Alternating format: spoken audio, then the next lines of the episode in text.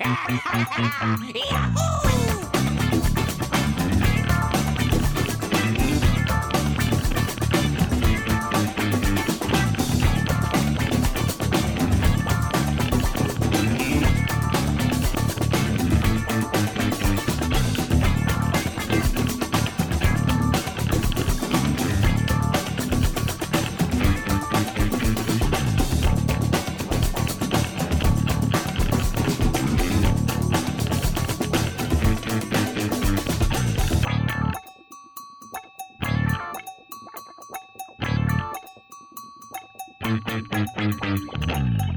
condensador de bits. Muy buenas, bienvenidos y bienvenidas al Condensador de Bits, tu podcast sobre videojuegos y sobre lo que nos condensa el cerebro durante los últimos días. Yo soy Miguel Ángel y estoy aquí con Adrián en un programa que creo que más los últimos días van a ser las últimas dos semanas. ¿Qué tal? ¿Cómo estás? Pues bien, bien, ya teníamos ganas, ¿no? Después de este pequeño parón que nos hemos tomado. Y bueno, pues sí, lo que tú has dicho, eh, vamos a hacer un programa que ahora va a explicar un poquito diferente, para un Mm. poco comentar lo que hemos ido jugando y demás. Pero que hemos, no hemos estado aquí, no hemos, hemos hecho programa, pero hemos seguido dándole caña a todas las novedades y todos los títulos que hemos ido pillando. O sea que tenemos varios juegos que comentar. Sí, hombre, yo voy a decir antes que nada que tú has dado más caña que yo, Mm. porque, bueno, por tiempo, por lo que sea. Por organización del tiempo más que nada. Así que, nada, eh, el programa de hoy, pues para explicar un poco, no va a ser secciones como tal, aunque sí que Mm. vamos a hablar de actualidad, vamos a hablar de las cosillas que hemos jugado, pero va a ser un poquito más charleta de tranquileo, Mm. pero sin dejar de lado eso, las novedades y destacar cosillas. Simplemente que no lo vamos a dividir por secciones, vamos a ir un poco Mm. más relajados.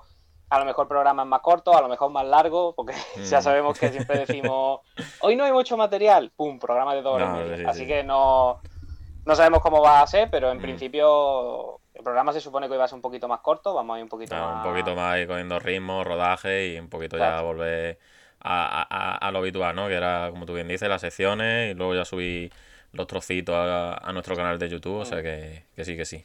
Hombre, y también, aunque hoy sea la excepción, nos sirve de experimento. No sabemos Mm. que lo mismo hacemos este programa y nos mola más este rollo más distendido. No. Sí, sí, sí. Entonces, nunca se sabe, vamos. Y bueno, y también el feedback que nos deis que siempre se tiene en cuenta. Claro, claro. Aquí ya están hablando de que se han pasado el primer final del Nier Replicant, madre Hostia, mía. que tiene varios finales. Madre mía, un saludo a, a Luffy Lechuga. Sí, sí, parece que hay varios finales. Ya se han pasado el primer final, ya se han pasado el final, fin- primer final de Nier Replicant, así que La la va a tope, ¿eh? a tope. Sí, sí, sí. Pues si te parece, mm, por empezar, sí, hombre, siempre tenemos que tener unos puntitos, aunque no vayamos por Mm. secciones, porque si no aquí nos vamos por las ramas y, y no es el plan. Si te parece, vamos a hablar un poquillo del Resident, ¿no? De las demos está, del Resident, de mucho texto, de la organización de estas demos y, y tú que la, tú le has estado dando a todas las demos más que yo, así que si te parece, cuéntanos un poquito, sobre todo que yo creo que tú has estado jugando hoy a la del castillo, ¿no? Sí, vaya, esto es. Esto sí que es reciente actualidad porque, vamos, hemos tenido esta tarde estas demos, ¿no? Del, del castillo. Me ha dado un minuto porque no consigo cuadrar el puto vídeo del VLC no sé qué coño me está haciendo, que ya me está troleando, colega. Ya estoy Lle- viendo, lo estoy viendo. Me lleva ahí dos semanas que no me está. que, que no lo he usado y claro, no sé por qué coño. Ahora, vale, vale, vale. Ahí, ahí. Vale, ahí, perfecto. Voy a es que iba a poner, para poner algo de fondo, voy a poner el showcase del otro día, Sí. si comentamos y todo. Sí, déjalo. Vale. Tampoco... Sí, comentaba un poquillo el showcase Mm. también, por encimilla. Pues sí, lo que estaba comentando, eh, estas dos demos, ¿no? Que hemos tenido, tuvimos la primera la semana pasada, que está en el, en el pueblo, ¿no? Lo que es donde se va a desarrollar la acción primordial. Y luego esta del castillo, que esto es reciente actualidad, se ha estrenado esta tarde en España a las 7 y la tenéis disponible, si lo estáis escuchando, día 25 de abril, hasta la madrugada a las 3 de la mañana del día 26. Y bueno, yo eso, eh, esta demo, ahora comentaremos y demás, eh, en principio era exclusiva del sistema PlayStation 4, PlayStation 5. eh, creo que es la semana que viene cuando ya está disponible en todo el resto de plataformas. Y bueno, esta primera, pues eso, veíamos mm, si la habéis jugado o los que la habéis podido jugar, si tenéis sistema PlayStation, pues bueno, hemos podido ver un poco el pueblo, la gente, ¿no? Que vive en ella, eh, su, sus miedos a estas criaturas, ¿no? Que no saben que por qué están, que por qué tan de repente si ellos estaban tranquilamente, por qué pasa todo esto ahora. Y la verdad que, hombre, está guay, ¿no? Porque Resident Evil no deja de ser un poco el eh, mundo infectado, zombie, todo desolado. Y aquí un poco conoces la gente, los pueblerinos y, y eso está guapo, ¿no? Le da un rollo, es verdad, muy parecido al Resident Evil 4, ¿no? Que tú lo puedes Ah. opinar, esa opinión que tú lo has podido jugar. Y, pero que sí, más o menos el rollo, mm, zona rurística, una zona así como mm, no feucha, pero sí un poco que se nota la, la diferencia, ¿no? De pasar de las ciudades así de, de, de Raccoon City y todo eso a un pueblo así más a la, a- hecha a la antigua, pues la verdad que está guapo la ambientación. Y esta segunda demo, ya entrando en materia de lo más reciente, por así decirlo, esta segunda demo lo que, pas- lo que pasa es que, claro, mm, nosotros los, los que tuvimos una PlayStation 5, claro, tuvimos esa demo exclusiva y demás, que empezaba en una cárcel, una, una especie de Sí, que- só- como en un sótano, sótano, sí, que calabozo. calabozo, sí. ¿Y qué pasa? Esta demo del castillo es, podría decirse, es lo mismo, pero al revés. ¿Sabes? Empieza en Empieza en el, el castillo. empieza en el castillo y acaba en el calabozo. Entonces, es verdad que hay zonas nuevas, hay cosillas nuevas, hay. eh, pues yo qué sé, está el salón de la demo esta de PlayStation 5, pues está como la sala de, an- de antes, eh, está la tienda nueva, sale este personaje que hemos visto en los trailers que, y puedes comprar con el dinero que te da al inicio y demás, y va encontrando moneda y demás. Pero es que eso, el, casi, casi te diría la misma demo. Está lo del ojo. Tienes que Mm. encontrar la puerta y ponerle el ojo. Entonces, en ese sentido, me, sentido, me he sentido un poco decepcionado. Pero ya lo Mm. que es a nivel técnico de iluminación, el tema del ray tracing en zona de interior se nota un huevo y pff, es brutal. La ambientación y la recreación del castillo es increíble. Ahora, como demo, me ha decepcionado, la verdad. Yo, bueno, antes de nada, voy a leer. Hay un comentario que no lo voy a leer ahora mismo, pero porque lo quiero leer luego porque lo he leído y creo que da para mitad después de esto. Pero bueno, es uno de área de play, así que luego lo leemos. Pero el de USB por 4 está diciendo que Resident Evil 8 jubrique. Eh, ahora, le- ahora luego leo el otro, que no lo voy a ignorar, sino que creo que da para tema luego y si no nos vamos a desviar ya del tirón de- del temita. Eh, yo la verdad es que no he probado estas dos demos últimas, probé la primera, que era esta que tú comentas, exclusiva de Mm. PS5 y tal, y la probé porque, según tengo entendido, es como la de Resident Evil 7 que no te revienta nada del juego. Hmm. Como que era algo fuera Sí. del juego. Es que ya para lo que queda para el juego, la verdad que no eh, soy demasiado fan como para reventarme eso y quitarme la primera impresión, la primera sorpresa. ¿ves? Que es una tontería, que cualquiera me diría estás tonto, pero ya está, quiero ir un poco virgen al juego en ese sentido, ¿sabes? Sí, y aparte he que no, visto los trailers, no queda nada, vaya. que mm, me he Sí. visto los trailers y la demo y, y no he visto más nada. Eh, vamos, el tráiler ya también ves un montón en este Resident Evil Showcase, se vio Mm. un montón del juego. Y que sí, que como tú comentas, aquí se ve ya que están tirando para... Estos están preparando el terreno para remake de Resident Evil 4. Claro. Sí, sí. Ya ya se ve. Ya te digo, yo todas las opiniones que he leído y demás, dices que esto es Resident Evil 4, aparte Mm. por cómo va la acción, la trama y todo eso, eh, no tiene esa parte de, de terror y demás. Sí es verdad que la parte del castillo, mm, como tú y yo hemos hablado antes, sí puede estar ese punto toque, ¿no? Del primer Resident, de más tensión y Mm. demás. Y bueno, aparte las impresiones ya han salido, lo que pasa es que no voy a comentar cosas y demás, pero que sí hay cositas que recuerdan a, a los primeros a los primeros Resident y que no y no creo que vaya a decepcionar a nadie, vaya, tanto a la, a la gente que es más, más fan de la acción como a los que les gustan más los clásicos, ¿no? Mm. Y sobre todo que mm, venimos del remake y claro, mm, eh, han hecho el, podría decirse, los mejores remakes, ¿no? Porque el 2 es considerado, podría decirse, como el, el más popular dentro de, de la franquicia. Y claro, yo me imagino que querrán este 8 Village está un poco a la altura. Entonces entiendo que haya un poco de acción y, y, y de, y de juego de, de 2021, que no sea todo centrado en, Sí, en la sí, parte sí. más clásica. Hombre, también hay que decir que Resident Evil 4 tenía algunas partes en las que te metías como en una especie de iglesia o te metías en sitios Mm. interiores donde tenía ese toquecito de survival horror un poquito aumentado, ¿no? Cuando, te, cuando ibas con Ashley y salían, bueno, sin hacer Mm. spoiler, como los tíos estos ciegos, quien haya jugado sabrá a lo que me refiero, para no entrar en mucho detalle. Ahí a mí me daba la sensación un poquito más de terror, de esa claustrofobia, y yo creo que aquí han querido coger eso, lo mejor de los dos, de las dos Claro. facetas de la saga, Mm. unirla en uno y vamos, a mí si esto sale perfecto, es verdad que a mí me gusta más la faceta de terror, no porque sea survival, sino Mm. porque me dé miedo, Claro. ¿vale? Me da igual que me quites un poquito los puzzles y eso. Pero vamos, yo creo que aquí va a haber momentos de canguelo y, Sí, de todo, de todo. y que, vamos, yo estoy dentrísimo. O Sí. sea, que no he jugado a las demos y me estoy resistiendo a muerte. En plan, no he jugado a las demos porque tengo muchísimas ganas de coger el juego, que no es por Claro. que tenga tan poco hype que pase de las demos, que Mm. va, que va, todo lo contrario, es que muchísimas ganas. Pues. Eh, bueno, voy a leer aquí sí, un sí. comentario ¿sí? de Área de Play que nos pregunta, tenéis que decir luego, o sea, lo voy a decir rápido, tampoco vamos a entrar en mucha Mm. profundidad, ¿cuál es vuestro Resident favorito? Yo lo tengo muy claro. Para mí es el remake del primero, mm, Yo, y para mí. es mi favorito. Yo es que como no me he jugado ese, pues el, el que, el que me he pasado al 100%, eh, sí, Sí. ese. El Mm. remake del primero para mí es el mejor.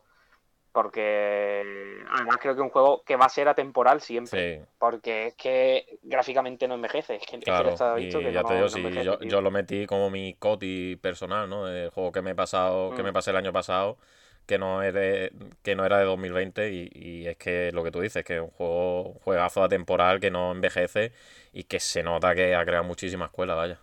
Sí. Luego encima le metieron eso del control un poco, le quitaron el control tanque para Claro. que el que no quiera Mm, tirar de ese control y entonces ya me parece que sí que lo hace un juego que da igual que lo juegues en 2020 que lo juegues en Sí. 2030, es que estoy seguro que no va a envejecer, mm, porque es que se ve increíble y es un juegazo. mm. Y bueno, no sé si tenías algo más que añadir, pero no.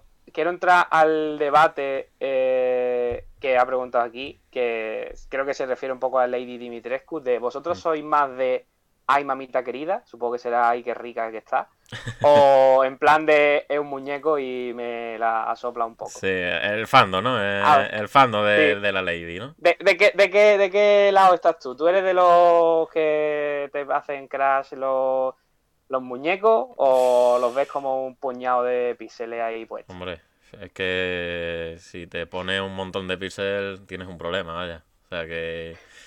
¡Hostia! que ¡No, no sé, qué que no sé, faltada! que no sé, vamos ¡Dios ver. mío! Es que yo qué sé, ¿sabes? Que no por meterme con nadie, pero que, que es un puto modelado 3D, que le quita la textura, le quita el, los ah. efectos y que te queda un, un archivo 3D más, ¿sabes? Del puto modelaje, ¿qué Hombre, quieres que te diga? Hombre, a ver, yo voy a decir una cosa. Entonces la persona le quitan la piel y los músculos y te queda un esqueleto debajo, ¿no? No, en ese sentido sí, vaya. O sea que. Pero mejor un, un esqueleto real que uno de mentira, ¿no? ¿O qué? Sí, sí, no. Yo soy del plan de. Está guapo el personaje, me parece que está guay, Sí, que sí, impresiona, que que no. intimida, que es realista y tal, pero tampoco me voy a flipar. A ver. Está bien, está bien, no- pero no me voy a sí, flipar que- en plan. hay gente que se hace paja, vaya, ahí alto y claro. Hay Sí, gente sí, que se que hace no, paja con la puta. Lady Dimitrescu. Y lo siento No, mucho, pero te- tenías un problema. No ofende a nadie, pero tenías Sí. un problema. Sí. Es así. Hombre, el problema, el problema es como luego te acostumbres a eso y luego las personas de carne y hueso Hombre. reales no. Eh, y bueno, por aquí, a ver, hay mucho, mucho comentario. Eh, ¿Qué personaje de todos os da más miedo? Hostia. El zombie de la cabeza blanca del primer Resident original. Bueno, ¿verdad? El Yo- primer yo- zombie que te encuentras. Yo, he dicho que me he pasado el 1 nomás, ¿no? El 7 también me lo pasé, claro, claro, el 7 sí me lo pasé. Mm. Eh, uf, pues que me da miedo, a ver, entre el 1 y el 7. El que me dio más A mí, el miedo. personaje que más. El primer zombie del primer Resident. Sí, sí, sí. Eh, del- pero del de Play 1, vamos. Sí, hombre, la cena mítica, vaya. Hombre, yo te diría, a ver, lo, eh, lo de que jugar el 2, yo diría Mr. X, vaya. Pero en el remake del 2, Mm. sobre todo. Sí, sí. Sí. Mm. Por aquí se deja por cuatro. Si vendieran una figura tamaño real de la mujer, ¿esta la pillabais? Va, Si los no materiales cabe. fueran. Si los materiales fueran de silicona realista, sí, Sí. ¿no? Madre mía. Ya mismo lo está sacando la Capcom Store, vaya. Hostia. ¿Y dónde la metes? ¿El qué? ¿La figura o.? ¿Qué, qué, la pregunta? Ya está. Pillados han puesto aquí. Ya está, vamos a parar un poco, ¿no? Vamos a parar que verás tú el fandom de, la, de las lady. Vamos Que- a parar, que esto ya se está distorsionando un poquito. Sí, sí, sí. Que Yo no sé de qué estaba hablando. El Resident, Resident Village. Sí, sí, ¿no? Que Vale, vale. Esto que tenemos el showcase de fondo, porque no iba a poner nada de la demo. eh, vamos a comentar un poquito la liada, ¿no? De, de la demo, del horario y todo eso, ¿no? Que, que yo no sé tú, Uf, pero uf. Ya me he enterado todavía. hay que sacarse un máster aquí para cuando anunció lo de la demo, lo de los horarios y demás, que es importante, ¿eh? A ver si lo encuentro por Mm. aquí, pero me pareció horrible, vaya, y más viniendo de los de las demos del Resident, de, de este primera demo Play 5, que fue, ala, te la sacamos, está disponible. Demo, pum, ya está. Y ya claro. está, pero que aquí. Es que, es que ni lo encuentro, vaya. Y yo no ve la que estás liando que parece el montaje de la película que hemos visto hoy. Bueno, aquí, aquí, aquí. Esto es, ¿no? Más o menos, vaya. Sí. Eh, me pareció una cagada porque eso, sacaron una demo, que es la, la, la del pueblo, la de Village, que fue el domingo pasado de 7 de la tarde a 3 de la mañana. O sea que ya ahí estás cortando una franja, que es la gente que puede por la mañana, lo que sea y demás. Ya no solamente eso, ya es que luego, esta semana, la del castillo, lo mismo, franja horaria. Pero es que ya la semana que viene, creo, es para todos, es la misma demo otra vez, pero una hora. Y digo, tío, que sí, que yo entiendo que todo esto se hace por el tema de streamer, de abarcar más, más regiones, para que más gente lo streamee y esté con el, el ansia, ¿no? Del, de, oye, quiero jugarlo sí o sí, pues juégalo a esta hora y dedícate a esto. Pero, tío, me parece un poco... Yo qué sé, eh, yo entiendo el movimiento, pero a nivel usuario es como- es es como- jodiendo, vaya, es una jodienda. Es como para intentar repartir los streaming. Mm, Porque si tú dices, la demo está disponible y tenéis 30 minutos de juego, ya todo el mundo va a streamear al mismo tiempo. claro. Entonces, un Mm. poco para expandirlo en el tiempo. Pero al final es una tontería porque al final el primero que streamee o el primero que lo suba, la primera franja horaria que la subiese o que lo pusiera, Claro. la gente iba a ver esa y ya está. O sea, no Claro. sé, no, no entiendo muy bien la- lo que han querido hacer aquí, Mm. pero bueno. Mm, Y allá luego, no y luego ha habido casos de gente que le ha durado eso, que a los 30 minutos la demo se acaba, o sea que no ni se guarda partida ni nada. Y luego ha habido Mm. gente que se la ha pasado a los treinta y tantos minutos, 33, o sea que. pff. Porque encima es que te obliga a estar conectado a internet, entonces pff, Mm, a veces los servidores dan, dan de sí. Y por ejemplo, la demo, pues, esta del castillo, me ha durado 15 minutos, vaya, que te pasa la foto. Sí, eh, me han pasado, me han pasado la foto y antes. dura nada y menos, vaya, o sea, es que. pff, que Mira, es que yo por eso es lo que te he dicho, que, Mm. que he pasado de jugar, porque digo, para estar, para quedarme con todas las ganas y encima ver ya cómo se ve el castillo, cómo se ve, bueno, el castillo lo vi, sino cómo se ve la ciudad, cómo, ¿sabes? He dicho, Sí. No, ¿para qué? no- ¿Sabes? ¿Para qué? No merece, pero sí es verdad que para la gente así que estaba indecisa y demás, sobre todo para la gente de Play 4, porque se ha visto de Mm. que se ve bastante bien y se ha demostrado de que no es un juego que estuviese preparado para las Next Gen ni, ni de coña, vaya. Mm, Ni de coña, vamos. Mm. Ni de coña. Eso es... Eso fue un movimiento un poquito, no Mm. sé, no sé... Yo no creo que sea ni de Sony ni de... No, sé- no sé de quién, quién tuvo la idea, pero un movimiento un poco para incitar a decirte, oye, cómprate una consola Next Gen ahora que si no el Resident que sale a principios del año que viene no lo va a poder jugar. Sí, pero ya nos olíamos la tostada de que viendo Sí, el tema del stock y que y que muchos juegos estaban haciendo intergeneracionales era cuestión de tiempo, vaya. O sea que Sí, vamos, era muy arriesgado un Mm. Resident Evil sacarlo. Si hubiese sido un Revelation o alguna cosa así más doble A, ¿no? Yo que sé, me- con menos presupuesto, vale, pero esto que va. ah, que va. Sacarlo en Mm. PS5 y Series X es perder dinero por todos lados. Y, en Stadia, en Stadia, que también está va a estar la demo la semana que viene. Uf, en esta Pues nada, pues no sé, ¿quiere comentar algo más de este Resident Evil Showcase que pudimos ver? Que vimos... Pues. vimos los- Bueno, salió la serie. Sí, que no voy a poner una porque... serie, ¿no? Sí, sí, la serie de, de Netflix con Leo y demás, que no voy a poner porque no va a crujir el copyright. Pero yo sí No, que no yo que sí quería poner el anuncio final, ¿no? El One More Thing que pusieron. Hostia.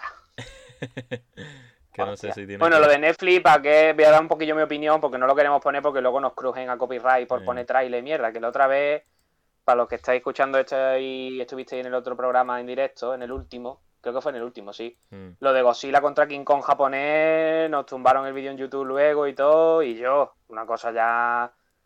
Yo qué sé, que no entiendo esta mierda que tiene con los, Ah, pues no está aquí, creo, ¿eh? los japoneses. No Eh, Bueno, eh, lo de lo de. Bueno, da igual, lo de Resident, lo que el One More Thing fue una puta mierda.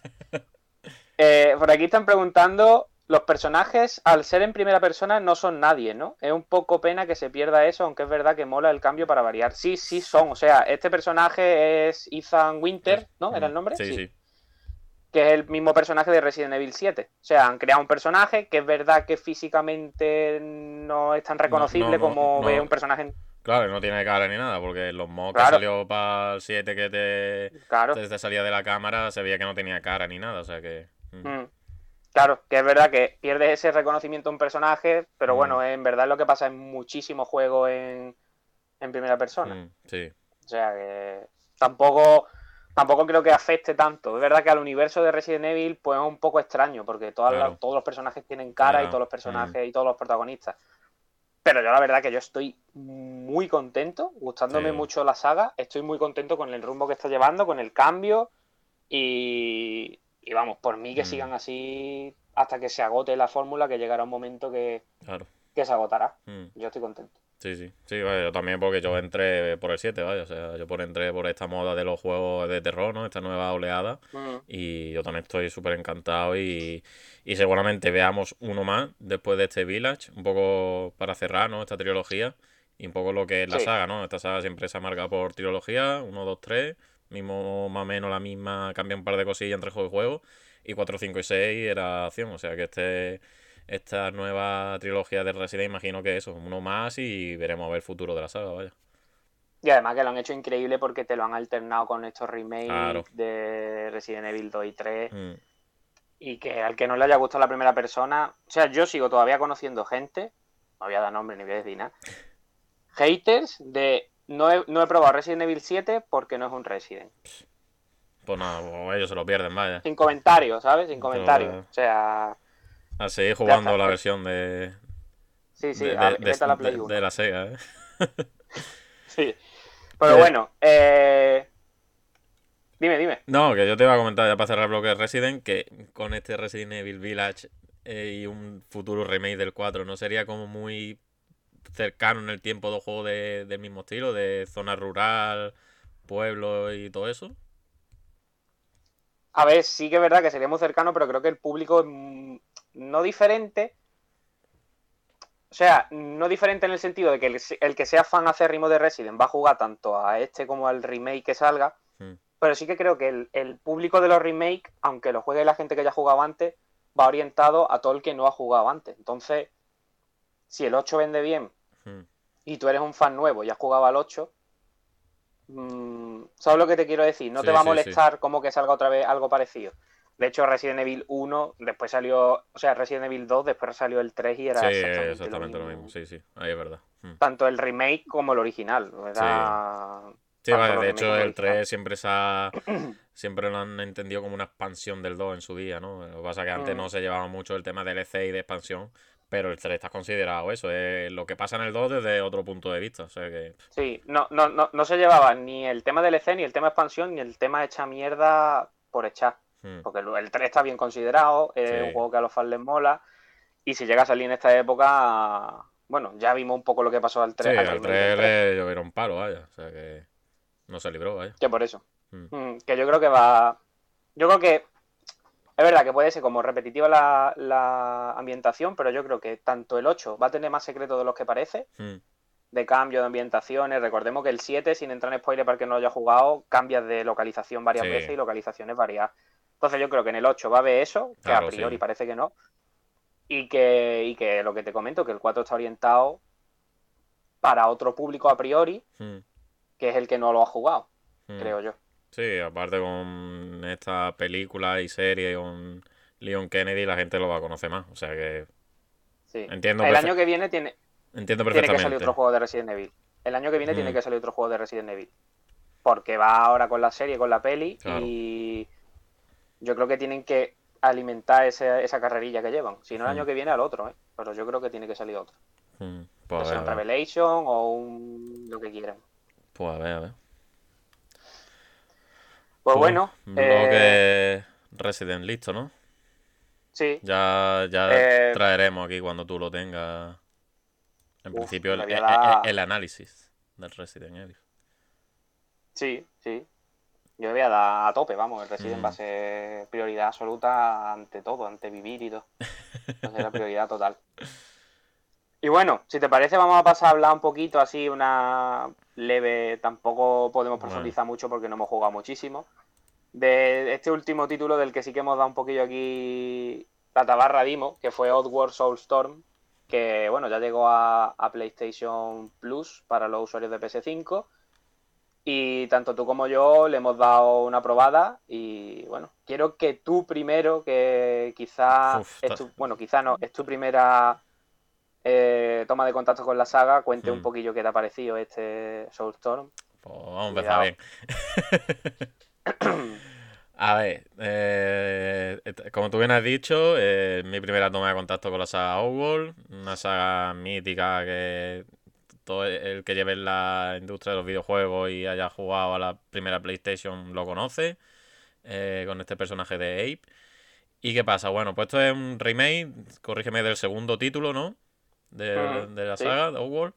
De Abe Exodus. Ey, Exodus, ahí estamos. Y claro, yo, hombre, pues viendo esto que ya comentamos, ¿no? Del PlayStation Plus y demás, digo, bueno, un juego de novedad, un juego de, de que es una especie de remake, ¿no? Y digo, bueno, pues lo veo perfecto, una puerta de entrada, ¿no? Y conocer un poco las bondades de, de esta saga y por qué ha tenido esa legión de seguidores y por qué se le echa de menos, que por qué, por qué le gusta en general a la gente. Pues, Mm. pues yo ya empiezo a decir, mi pregunta es, ¿cómo coño gusta esto? ¡Hostia! Vaya O faltada. sea, yo, o sea, o sea, tú entiéndeme, ¿vale? Yo no he jugado Sí. nunca en mi vida a Lost World y que un juego mm, con estas mecánicas tan, tan, mm, o sea, m- malas no, para mí ultra arcaica de que se nota que es un juego de la PlayStation 1, vale, es un remake, pero tío, vaya, vaya mecánica, vaya cosas de decir, tío, ¿por qué me hacéis esto en pleno 2021 cuando ya hemos tenido, yo qué sé? Es que no te puedo, no puedo comparar con los otros remakes, ¿no? Porque aparte de, de este Soulstone, sé que hay otro remake de, de otro Outworld. Pero, tío, mm, es que he tenido problemas de todo tipo de, de... Estamos viendo aquí, de que lanza la botella y no se me apaga el no fuego y no hace sí. nada. Eh, tema de enemigos, ¿vale? De, de... Porque se supone que tiene mezcla puzzle y sigilo y plataformeo. Una mezcla ahí un poco que ya de por sí ya me parecía rara en el tutorial. Digo, pero bueno, vamos, vamos a seguir dándole caña. Y lo típico, tiene el enemigo un cono de visión y primero te escucha, tiene el tema de paso que te escucha, ha dado un paso y te vienen todos los guardias, la inteligencia artificial malísima y es que no, no entiendo, a ver, que, que yo entiendo que este juego no estaba previsto para que fuese eh, barrera de entrada para fans, ¿no? Porque mm, me imagino que no tendrían en mente de, oye, esto es juego de Plus y juego de Plus, pues, Mm. hombre, te, a- te abre ese abanico de, de entrada de nuevos jugadores. Y claro, a lo mejor no lo tenían previsto en ese sentido y lo habrán diseñado, pues eso, para los fans y demás. Entonces, claro, mm, si esto, ahora no lo comentarás tú, esto era más o menos así en los años 90, pues eh, lo siento mucho, para los años en que estamos, esto no funciona. Y así ha sido que, que es que ni lo he completado. Eh, me tiraba para hacer un nivel em, que te sale el contador de cuando acaba cada nivel, me tiraba hora y media, por ahí, hora y media, dos, pues, entre la inteligencia artificial y otros bugs y otros errores de que yo digo, tío, es que no, no sé qué estoy haciendo mal. O sea, yo no sé si es que o soy yo que no entiendo bien las mecánicas, o es que el juego tiene muchos fallos a nivel IA, no lo sé. Y me desesperaba, la verdad, me desesperaba. Y es una pena porque, coño, la, mm, tiene sus cosas buenas, como el tema de la, de la cinemática y todo eso, está muy chula, la verdad, está muy guapa y, y, y conecta con este personaje, ¿no? De él y demás, y, y me imagino que, que los fans más todavía. Pero ya de por sí empieza mal porque al parecer esto estaba doblado en castellano en su día y este no lo trae. El doblaje que, sí. que es súper mítico, vaya. Y entonces, pues claro, empieza a sumar, Mm. sumar cositas y a mí ya te digo, yo acabo desinstalándolo porque entre que me parece injusto y unas mecánicas que no me, no me dan ganas de continuar, yo pff, lo siento mucho, pero este juego no es Mm. para mí, vaya. Hombre, yo voy a ser. A ver, tengo muchas cosas que decir. Tengo que reordenarla en mi cabeza rápido. Eh, en primer lugar, como juego, mm, el por qué gusta, yo creo que lo más claro es los diseños eh, de, de escenarios, de mundo, Hmm. de personajes, de historia. Eh, quizás su principal atractivo lo era antes y lo es ahora. A mí me sigue gustando mucho el diseño de enemigos, ese toque que tiene siempre como de misticismo, ese toque Sí. incluso mágico a veces. Pero aquí hay muchas cosas que se pierden. Mm, el remake en sí, yo no lo he jugado entero tampoco por tiempo, no por Hmm. que no me lo quiera jugar, me lo quiero jugar, me lo voy a jugar. Pero no me parece un buen remake. Hmm. No me parece un buen remake. Eh, no me parece, ya no lo voy a contar como buen remake, sino como juego. No me parece un juego mm, que esté a la altura del original. Sí.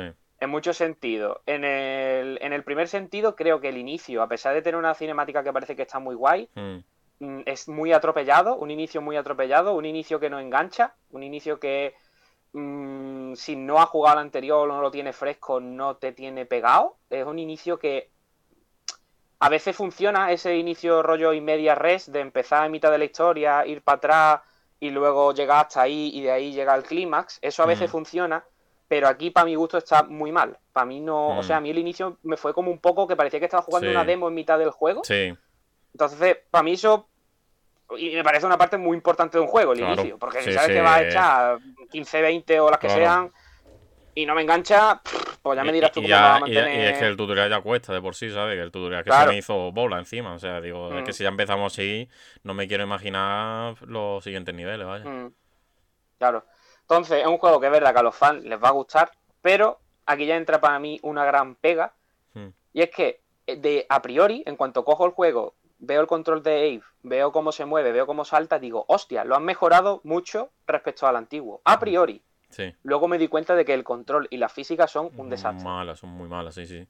Un desastre. O sea, eh, es verdad que Ave, el clásico, eh, tanto el primero como el segundo, los controles eran un poco arcaicos, ortopédicos, Hmm. pero en el sentido de que era lo que había en ese momento, como podría ser incluso el primer Tomb Raider, que eran unos Sí. controles ortopédicos, pero no inexactos. Es que aquí son totalmente inexactos. O sea, aquí Mm. cuesta calcular bien los saltos, cuesta calcular bien lo que viene siendo la, la hitbox del personaje, cuesta calcularlo todo. Está, no sé, o sea, no sé en qué motográfico estaba hecho, pero está Sí. muy mal. No, no, es que no. O sea, Mm. intentan como abarcar que el juego sea muy realista y muy tal, Sí. y quizá ese, o sea, el EVA antiguo se movía como por casillas, tú Mm. notabas como que era, tú dabas un paso y daba como una casilla, entre comillas, ¿no? Para que no entendamos. Y es como un rollo, por hacer el símil, no sé si jugaste al Bomberman último de Switch, que también No. será en Play 4, creo, Mm, pero sí. bueno. Tú los Bomberman te movías por casillas, y en el último como que el control era totalmente libre, y ponías las bombas mal y te atrancabas contra la esquina y era un desastre, y aquí le pasa un poco ese rollo, aunque es en 2D, de que el control no es bueno. No, a veces te tienes que poner en un filillo, porque eso Sí, sí, en, es los Ave. Súper ajustado, Y vaya, no. sí. Y, y que es Mm. muy justo, tío, que es muy justo de, de que había zonas que hay un helicóptero, te está lanzando bombas y digo, tío, es que no sé cómo coño avanzar. Sí. Es que no sé cómo coño avanzar porque me está ahí ver- atosigando por todos lados y, Mm. y es que te... Ah, Ahí, ahí sí que, que quiero romper una lanza a su favor de que eh, la saga siempre ha sido así. La saga Sí, siempre ha sido de llegas a una zona y te Mm. matan 55 veces Sí. hasta que a las 56 dices, hostia, es esto. O sea, queda el muñeco, pero claro, se que, porque se queda pillado, porque yo muchas veces he superado zonas porque el muñeco se quedaba pillado en un sitio y no me veía. Entonces, que no, claro, es que... no es una cosa que dependa de mí como jugador, depende de la IA que está mal y que a- a- y de que al hacerlo mal yo pueda seguir avanzando. Y entonces eso no es justo Claro. para, para nada, ¿vale? ni para el propio Entonces juego, yo, vaya. yo lo, yo lo que quería decir era que es verdad que el, el antiguo te matan 55 veces y a las 56 adivina lo que hay que hacer, Sí, pero aquí te matan 55 veces y dices, me han matado todas estas veces porque el juego está Claro. mal y estoy haciendo, o sea, estoy haciendo lo que tengo que hacer, pero no lo no sé por qué no me lo paso, mm, porque pasa eso. O sea, es como que llevas un rato haciendo lo que tienes que hacer, claro, pero cuando al juego le da la gana, funciona y te lo pasas. claro. Y es como, tío, mm, es frustrante. O sea, Sí, sí, sí. es como si te dicen, resuelve este sudoku, estás poniendo todos los números bien y te dices, está mal. Y dices, ¿qué hago? ¿Cómo Claro. lo resuelvo? Pues Claro, más o menos eso. y, y es hasta que el juego le da la gana responder mm, y, y ya te lo pasa. Y entonces está muy mal. O sea, para mí mm, ha sido una pequeña decepción que ya digo que quiero jugarlo No, y pues, mí- por los, por los feelings más que otra cosa. Para mí ha sido la decepción del año, o sea que. que para la gente que lo, estuviese, que lo estuviese esperando con ganas, no sé si, claro, puede cambiar la percepción sobre lo que estoy diciendo o le encanta, ¿no? Y le dice, guau, esto es lo que quería y, y estoy súper feliz de que lo hayan hecho así. Pero claro, estamos en un en una época donde los juegos son cada vez más caros de hacer, es más difícil que mm. entre público y demás. Y esto parte de que es un remake, tiene que tener a gente detrás. Y claro, se han encontrado con que mucha gente del Plus, al no haber nada, porque recordemos, es exclusivo de PS, PS Plus de PlayStation 5, mucha gente va a entrar y va a decir qué mierda mm. es esta y que se haga esta, ¿sabes? Entonces le va a hacer más en, en contra que, que, a favor. Él está en PlayStation Plus, creo yo, vaya. Mm. Y luego quiero destacar dos cosas que quizás, o sea, que han sido decisiones hechas a cosas hechas y que creo que no han sido buenas decisiones. La primera es la mierda de crafteo que tiene, el sistema de crafteo. es, que no, no, lo entiendo porque yo llevaba, no sé, cinco horas y digo, todavía no he crafteado nada. Un desastre enorme que dices tú, ¿para qué me haces craftear si me estás dando lo que voy a usar? Me lo estás dando aquí. Para eso dame el objeto directamente. O sea, una gilipollez total. y lo de las taquillas. está de moda y ya está. Y lo de las taquillas, esconderte, vale, muy bien. Pero si me, te puedo controlar y te autodestruyo. Yo vi lo de controlar y digo, ya para el resto de mecánica, ¿para qué? ¿Para qué? A ver, a veces sí hacen falta porque te sale la cámara esta que te lanza un rayo, no puedes controlar con la mente. Pero en general me parece que los puzzles no están tan bien diseñados y tan lógicos y con una con un toque tan intuitivo a veces como mm. estaba en la primera en, la primera PlayStation, las primeras las dos primeras entregas. Mm. Incluso el New Antastic que se mantenía mucho más fiel.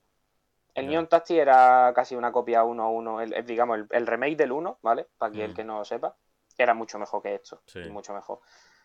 Y luego me parece el gran fallo, para mí fue ah, para mí ha sido el fallo más garrafal del, juego, es, es, suavizar tantísimo ese toque de humor negro que tiene, que tiene la saga. Hmm. Lo han hecho demasiado serio, eh, pierden mucho el rollito de hablar, de tirarte los peos con el personaje, eran tonterías, pero que te hacían gracia. Y gustaba porque era como un mundo súper tétrico a muerte, o sea, están matando a esta gente para hacer comida Mm. Están, los usan para comérselo. Eh, eran ganados, ¿no? Eh, los de la, raza de Abe. Y eso lo, frivoliza mucho con el rollo del humor y tal, que aquí se pierde. O sea, aquí el humor es como muy leve, muy. No sé, ese humor infantil lo quita. Mm. Mm. Y a mí eso no me, no, me ha parecido una buena decisión, porque es como, no sé, pierdes, pierdes la gracia, ¿no? Eh, era una parte de encanto del juego no sé si con parches posteriores solucionarán al menos el rollo de la jugabilidad, porque esto, sería cambiar el juego entero y eso... Me refiero más bien a, rollo de físicas y de, y de, de, mecánicas, no, de físicas y de, de salto, de exactitud a la hora de controlar, mm. de la IA, todo eso supongo que se puede mejorar, porque está muy mal, muy mal. Muy mal. Es verdad que Oddworld nunca ha tenido una inteligencia artificial los personajes de la hostia, era en plan de no tires por aquí que te pillan, tira por allí, ya está. Pero es que aquí están que de repente el personaje no se va, se queda quieto. Claro. Pero yo lo que digo que, lo que digo que estamos en 2021, la oferta es brutal, hay millones de juegos, lo que jugáis, lo que no puedes pretender, que vale, que entiendo que es un remake y todo lo que tú quieras. Pero lo que no puedes pretender es, macho, con todos estos errores y demás, que la gente que te vaya a jugar por primera vez pretenda que se lo pase entero. O sea que. Mm. Aparte que creo que es un género un poquito difícil de entrar. Claro. Porque es un género que requiere un poco o sea, un género. Eh, el juego en sí, porque no es un género. Eh, eh, mezcla muchas cosas, como mm. te has comentado antes. No sé, en general. Había mucho hype, porque este proyecto lleva anunciándose hace un montón mm. y era como una renovación de la marca Oddworld. Y no te voy a decir que sea malo, porque no es malo, aunque hayamos dicho solo las cosas malas, no es un mm. juego malo de suspender. No, no, eh, a nivel producción está muy bien, vaya, es lo que te he dicho, tiene su cinemática, su historia y demás, que, yo estoy seguro que los fans más acérrimos lo disfrutarán a tope, vaya. Sí, sí, sí. y que yo me lo quiero acabar, pero mm. que es un juego que prometía muchísimo, al menos a mm. mí yo me daba la sensación de que iba a ser como una especie casi de reboot, no, no iba a ser un reboot, pero entre comillas, ¿no? A nivel jugable y a nivel de todo y se ha quedado a media, a mi gusto. Que tiene difícil, vaya, que, que como estamos en la, está la industria del videojuego, ¿no? De que, de que haya más Google, pero bueno, a ver, a ver. Habrá que luego ver las mm. cifras, ver cuando salga la edición física y demás, cuánta gente se lo va a acabar comprando, porque recordemos, esto es PS Plus PlayStation 5, o sea que... Bueno, está digital, ¿no? También. Sí, está en digital en. Play 4, pero claro, ya hemos visto, por ejemplo, el Blasphemous, ¿no? En España, que ha salido la edición física y se ha disparado las ventas, entonces Sí, que sí. no sé si la- el tema físico le va a poder ayudar bastante para un poco decidir el futuro de la saga, pero bueno, está esa opción todavía, tiene Mm. que salir y veremos, veremos el futuro de la saga por donde continúa. Yo, yo lo digo, yo no descarto todavía comprarme la edición coleccionista. Hmm. Si me compro alguna, creo que va a ser esa porque lo que comenté, que no hay merchant y la Hmm. figura está tiene pinta de estar guapa. Tampoco voy a decir que lo está porque luego salen algunas cosas en las ediciones coleccionistas. Luego sale el Gerard de Rivia del 3. viendo. Claro, por eso. Pero bueno, yo esto a veces lo tomo estos productos como regalos a los fans Mm, que quieran disfrutar un poco más de este universo y ya está. Sí. Mm, Y que eso, que cada vez está más difícil de que se hagan míticas, ¿no? Vuelvan a, mm. a traer, pero bueno, como está todo el tema de la nostalgia y demás, y eso va a continuar todavía por muchos años. Mm. Algunas volverán, otras no, pero bueno, mientras se pueda, disfrutar al máximo porque, ya te Sí. digo, nunca sabremos si será la última vez que veamos nuestro personaje o saga favorita en nuestras consolas actuales. Sí, yo, yo lo único que creo es que han querido aspirar muy alto, han querido aspirar a hacer una especie de revival de la saga. No se puede hacer un revival si tratas de que el jugador haya jugado al anterior, porque es que eso es lo que te dice desde el primer momento. Y se han arriesgado mucho y a lo mejor si llegase un juego más continuista, dirigido simplemente para la gente nostálgica, le hubiese salido mejor la jugada. Mm, y se han arriesgado muchísimo. A veces el que no arriesga no gana, es verdad, pero otras veces pues no sale tan bien. Y ya está. Pues sí, muy de acuerdo, Mm. vaya. Veo que por el chat ha habido poco Outworld, que nadie lo ha probado. Es que, porque- claro, es que tiene, que- tiene que tener una PlayStation 5 o haberlo Sí, comprado. Y el Plus. Mm, Mm, Entonces, es normal, vaya. pues sí. Pues si te parece, vamos a seguir un poquito comentando cositas que hemos estado probando. Aquí va a comentar tú más que yo. Aquí están diciendo que esto me pilla boomer. Vale, o sea, esto es de boomer entra- eh, como tal. No, o sea, esto es muy de boomer. Y aquí están diciendo, a mí el juego me da sueño. Hostia, Sí, no sí. veas. Estáis, estáis hater, ¿eh? Estáis muy hater con el Outward. O sea, yo lo vuelvo a, de- a destacar antes de ya. Bueno, ya hemos cerrado el bloque, pero. Que es un juego que no ha salido tan bien como tenía que salir, pero que a Mm. los fans les puede molar y que Sí. les puede gustar y que tiene sus cositas buenas. Que no es un juego malo, pero no, yo creo que no va a Sí, hacer como que barrera de entrada, lo veo muy difícil. No, no, no. Lo veo muy difícil. Un juego muy. mm, mm. Pues bueno, vamos a comentar. Aquí va a comentar tú más que yo, creo, ¿no? Mm, Por- Porque vamos a pasar un poquito a, a algo sí, que les ha estado dando Esto sí que es bueno. caña. Esto se nos, se nos quita todo, todo el hate, vaya. Este juego sí. Vaya, Huele aquí a Tijuana, pipas Tijuana. Anda, El- venga, el- comenta. El Sackboy, Happy Adventure. Eh, GOTY 2021, no, hombre. Eh, vale, eh, pues bueno, este juego, mm, si para el que no lo sepa, es un juego que yo creo que ha pasado muy desapercibido en la ventana de lanzamiento de PlayStation 5, ¿no? Porque recordemos, PlayStation 5, lo grande abanderado de la consola fue ese remake de Demon Soul y el Spider-Man, podríamos decir. Pero este Sackboy no hizo nada de ruido y salió por la misma fecha. Y yo le tenía muchísimas ganas, vaya, yo más de una ocasión lo, lo- lo he comentado en el programa, que le tenía muchas ganas de, de darle y probarlo y demás. Y bueno, como la semana pasada fue mi birthday, un añito más viejo, ha caído. Me lo han regalado mi novia y la edición coleccionista, la tocha. Y pues eso, le... Pregunta antes de que te metas, ¿qué tal Sí. está el peluche? Pues mira, el peluche, aquí lo tengo. Es un poco, está bien, está bien, o sea, no es muy grande, pero es un poco lo que le comenté a mi novia, lo que te pide por AliExpress lo que te llega, porque el traje este no tiene nada que ver luego con el, el que está in-game, o sea que... eh, ¿El in-game es mejor que Sí. o sea que el peluche, sobre todo el color y lo de esto, pero bueno, a ver, tampoco es- se le puede pedir mucho más, ¿no?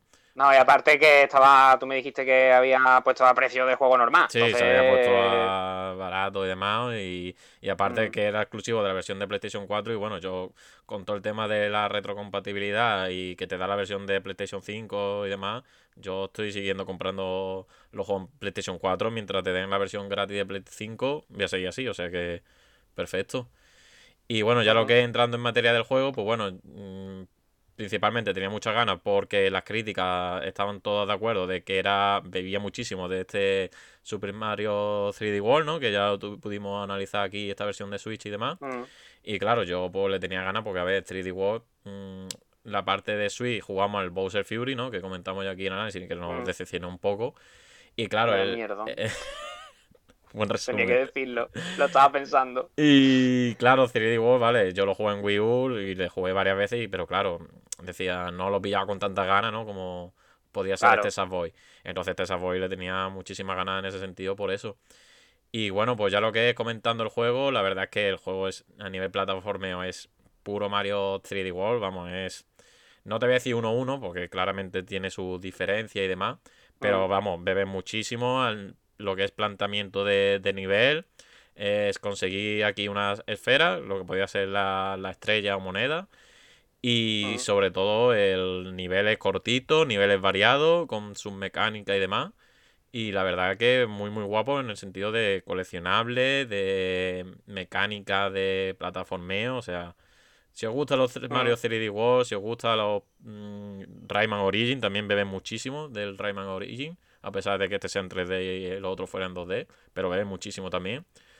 Y sobre todo, sobre todo, para mí, lo mejor que he jugado este año 2021, lo puse el otro día en Twitter, hay un nivel que es con la canción de Uptown Funk de Bruno Mars. Y es increíble. O sea, es puto Está guapo, ¿no? increíble, chaval. O sea, yo no me lo esperaba para nada y puf, los pelos de punta. Y esto aparece es clásico de la saga, yo no lo sabía, que aparece Little Big Planet, no lo sé, no sé si tú lo puedes confirmar. Que, No, no. que aparece utilizaba canciones en plan de la vida real, ¿sabes? Que lo típico de los videojuegos Sí, sí. tiene su banda sonora y demás, pero al parecer que era una, era una práctica ya habitual dentro de la saga, pero a mí me pilló por sorpresa y vaya, pf, increíble, vaya, y aparte tenía otra de que era muy conocida, ahora mismo no, no recuerdo el nombre, y tiene su, su remix y demás de canciones conocidas, o sea que muy, muy guapo, vaya. Yo- Dime, dime. Di- Sí, no, yo, yo quiero decir, hombre, ya que has sacado el tema de la banda sonora, que yo estoy muy a favor de que, tanto como en juego plataforma que en este caso, pero sobre todo en juegos narrativos en los que haya vídeo y rollo cinematográfico y tal, de que por favor usen canciones Hmm, eh, de grupos ya de fuera, no porque no sean buenas las bandas sonoras de videojuegos, sino porque creo que eso le da un toque y suma Mm. un plus y a veces marca la diferencia. Sí. Entonces, yo, por favor, yo solo tengo que. Creo que puede ser algo muy guay. Creo que Kojima lo. Kojima lo ha hecho varias veces, ya tenía que nombrar la Kojimada, pero es verdad que lo ha hecho varias veces y creo que es algo que queda muy guay en un videojuego Mm. y que no es una costumbre que se tenga mucho eso de relacionarlo con el mundo real, ¿no? Porque al final un videojuego, una película, todo es igual de irreal. O sea que, Mm. por eso. Mm. Sí. Y ya te digo, los, los niveles están muy guapos, duran... Creo que es un poquito más largo, si quieres conseguirlo todo, obviamente, porque aparte también tenemos lo típico, ¿no? Mecánica de, bueno, de trajecito y demás, que un poco te sirve para cambiar el aspecto, Mm. no te da nada nuevo, pero bueno, queda gracioso. Y como curiosidad, en esta edición coleccionista venían unos códigos y te daban los trajes del, del prota del Death Stranding y sale un mini Sackboy ahí dentro del, del cristal de bebé. Te da Hostia, qué guay. el del Deacon de, de, ¿De Igon? de Igon, el prota este de, de Troy Become Human, el que es el robot. Mm. Y cuál más, cuál más. Daba otro más, creo. Ahora mismo no caigo. Pero vaya, exclusivo de, de PlayStation. vaya. Cosa de Sony. Sí. Mm. Pero vaya, que sí, que tiene miles de trajes. Aparte, si llega a X cantidad de orbe, porque la orbe podría decirse que como la moneda del juego te da una parte del traje. Y aparte, cuando te pasa un nivel, que no sé si se puede ver aquí. eh, o sea, lo que es conseguir el 100%, ahí, vaya, te puedes morir porque estamos viendo aquí. Tiene que llegar a cierta cantidad de scores, ¿vale? Y aparte, te tienes que pasar el nivel sin morir para que te dé el simbolito. Y otra que es conseguir todos los regalos, que es lo que he dicho, las partes del traje para que se formen y te puedas poner el traje final.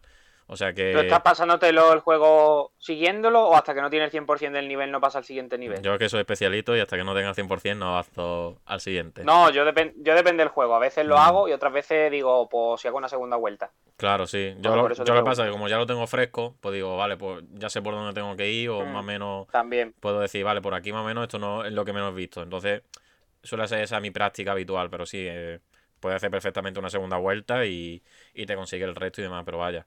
El problema aquí, que esto también te lo he comentado esta tarde, creo, que es que este Mm. juego tiene multijugador local, tiene eh, hasta cuatro creo, como ya me he comentado, el 3D World, y aparte pusieron, o sea, este juego salió en noviembre, pues creo que fue en diciembre por ahí pusieron el cooperativo online, o sea que tiene esa opción que, que creo que puede estar chula, vaya. Pero ¿qué pasa? Nosotros que somos de monojugador, de preferimos jugar solo, eh, hay niveles que son exclusivos de, de cooperativo. Entonces, el 100% del platino, la putada es que te tienes que pasar esos niveles con alguien. En Play 5, si no tienes otro mando de PlayStation 5, no puedes jugar esos niveles de manera cooperativa. Exacto. Entonces, ahí está la jodienda y la putada, pero bueno. Y no, no voy a decir que haya poca gente que tenga Play 5 y tenga dos mandos, porque no sé cuánta gente habrá. Mm. Pero en general, los que sean jugadores como tú, como yo, que jugamos juegos individuales, Claro, no vamos a tener otro mando de Play 5 y son 80 pavos. Claro. Y aquí para mí el problema no es que el juego tenga niveles cooperativos, sino el problema es el que ya sabemos de que Sony no permita jugar con los mandos de Play 4, aunque sea a un segundo jugador. Si me dices Sí. que un primer jugador no puede, te digo, vale, claro. pero al segundo jugador, Claro. déjale, por favor, que ponga Sí, mando Play 4. Coño, y más que, Pero bueno. Que es una práctica que Xbox lo viene haciendo desde la 360 y coño, tío. Que no sé qué les costará adoptarla o meter un parche de consola que te lo permita. Es que no. Imagino que es por eso. Es vender mando y, y vender a Sí. mínimo dos para gente que viva con su pareja, en familia y pase por caja, pero es una jodienda, pero bueno. Ya veremos si lo arreglan Aquí están diciendo por los comentarios, eh, este juego en cuatro meses lo dan gratis en el Plus, no creo. Mm, Cuatro meses no, pero vaya, de los primeros que salieron en Play 5. Un poquito más, sí. Sí, Mm. seguramente. Un poquito más, sí. Mm. Eh, aquí dicen que estos juegos suelen estar guay cooperativos. Pues sí, Sí. son juegos que, que mola pasárselo con Sí, alguien. sí, ya, ya te digo, odio, odio, ha morido, ha morido Miguel. ¿Qué le ha pasado? ¿Qué le ha pasado? ¿Qué ha pasado? Pues no sé, dímelo tú. Ha vuelto, ¿no? Sí, sí, sí. Pero no sé qué te No ha lo pasado. sé, se ha cortado, se ha cortado esto. Ahí estamos. Ya, ¿no? Sí, sí. Vale. Que se ha cortado. Mucho, mucho Discord, no, yo no he mucho, tocado nada, mucho Discord para tu y- móvil, ¿no? Sí, será. Hola. Eso es. Estoy, ¿no? Sí, sí, sí, sí. Vale, vale, que se había quedado congelado un segundo. Vale, nada. Eso, que suelen ser juegos que está guay cooperativo, pero lo cooperativo para mí el problema que tiene es eso, pillar el tiempo y. Y está sincronizado con la otra persona, ¿sabes? Que a veces tú tienes ganas de jugar cinco horas y a lo mejor la otra persona tiene ganas de jugar una. Entonces, Claro. pues bueno, Mm. ya eso depende de cada uno. Eso ya es Sí. como cada uno quiera. Sí, sí, ya te digo, esto, Pues bueno. esto como el Mm. 3D World, es que ya te digo, es que es 1-1, o sea, si el cooperativo de 3D World mm, te gusta y te lo pasas bien, este es del mismo estilo, vaya, o sea que no, en ese sentido no, no te va a arrepentir y, y sabes ya lo que te va a encontrar, vaya. Pues bueno, hasta aquí, si te parece el bloque Sapoy. Yo lo he probado muy poquito, entonces no voy a dar mi opinión. He jugado el primer nivel, eh, el picoteo. El picoteo que no me gusta hacerlo y últimamente lo estoy haciendo mucho, este picoteo. Sí, Eh, lo que tiene, después de tener ahí tantos juegos acumulados, que los ves y dices, uff, me entran ganas, uff, y al final no te pasa nada. Empiezas a anteponer cosas y no, no. Entonces lo guardé, dije, este está chulo, pero no es el momento. mm. Así que tampoco puedo dar Bueno, ya para terminar, lo único que comentar que, Mm. que a nivel de mando de sensaciones 2, eh, venimos de este del Astro Playroom que era increíble. Este también tiene cositas Mm. del mando a nivel de tocar el suelo de diferentes materiales y se nota, se nota. No es el Astros, pero yo diría que es el segundo mejor juego que, que aprovecha estas opciones de- del DualSense, vaya. Pues mola, mola. Me gustaría ver, ya por curiosidad, ya que hemos hablado del cooperativo, ya veré algún vídeo de nuestro amigo el analista de Bit cuando, si algún momento me apetece jugar lo cooperativo. Eh, la diferencia con la versión de PS5, con la de PS4, porque Mm. claro, si tampoco hay tanta diferencia, pues ya está, te pones la versión de PS4, Claro. que pierdes el platino, que no es por lo que tú lo decías, Mm, pero te pones la versión de PS4 y juegas con otra persona. mm, La pues cosa sí. que yo acabo de caer de que la versión que tengo es la de PS5, o sea que Hostia, que ya te Que ya- Claro. me olvido totalmente. ¿eh? Por eso hay, Pero bueno. hay que comprarse la versión de Play 4 mientras se puede. Eh, fue, fue un regalo, No, no, entonces no puedo hacer nada. Eh, se descambia. regalo no pasa nada. Se descambia. Pues bueno, si te parece, eh, Uf. hombre, no diría que para cerrar, pero vamos a hablar de, vamos a hablar un poquito de la quedadilla de hoy, ¿no? La quedadita de hoy. Pues bueno, vamos. La quedada de hoy ha sido un poco porque fue tu cumpleaños hace, hace una semana y bueno, no, no pudimos quedar porque no se pudo. Entonces podemos quedar hoy y qué mejor manera de celebrar el cumpleaños que irnos a ver Mortal Kombat, la película, ¿no? Eso ha sido irnos a ver Mortal Kombat. Eh, Aquí te están dando las felicidades atrasadas Muchas gracias, por muchas el chat.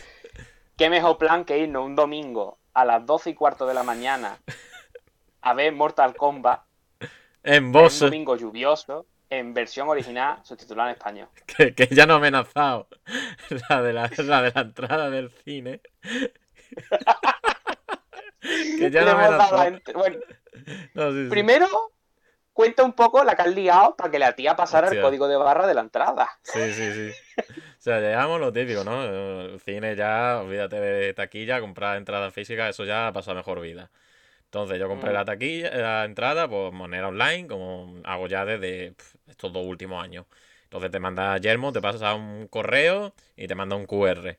Entonces yo creo que ya habrán tenido la- las sensaciones de que alguien muchas veces se la habrá colado, le habrá puesto el QR ahí random, porque yo me acuerdo que cuando yo iba con mi novia le decía, toma el QR, ni picaba el código ni nada, o sea, veía el QR y decía, para adelante.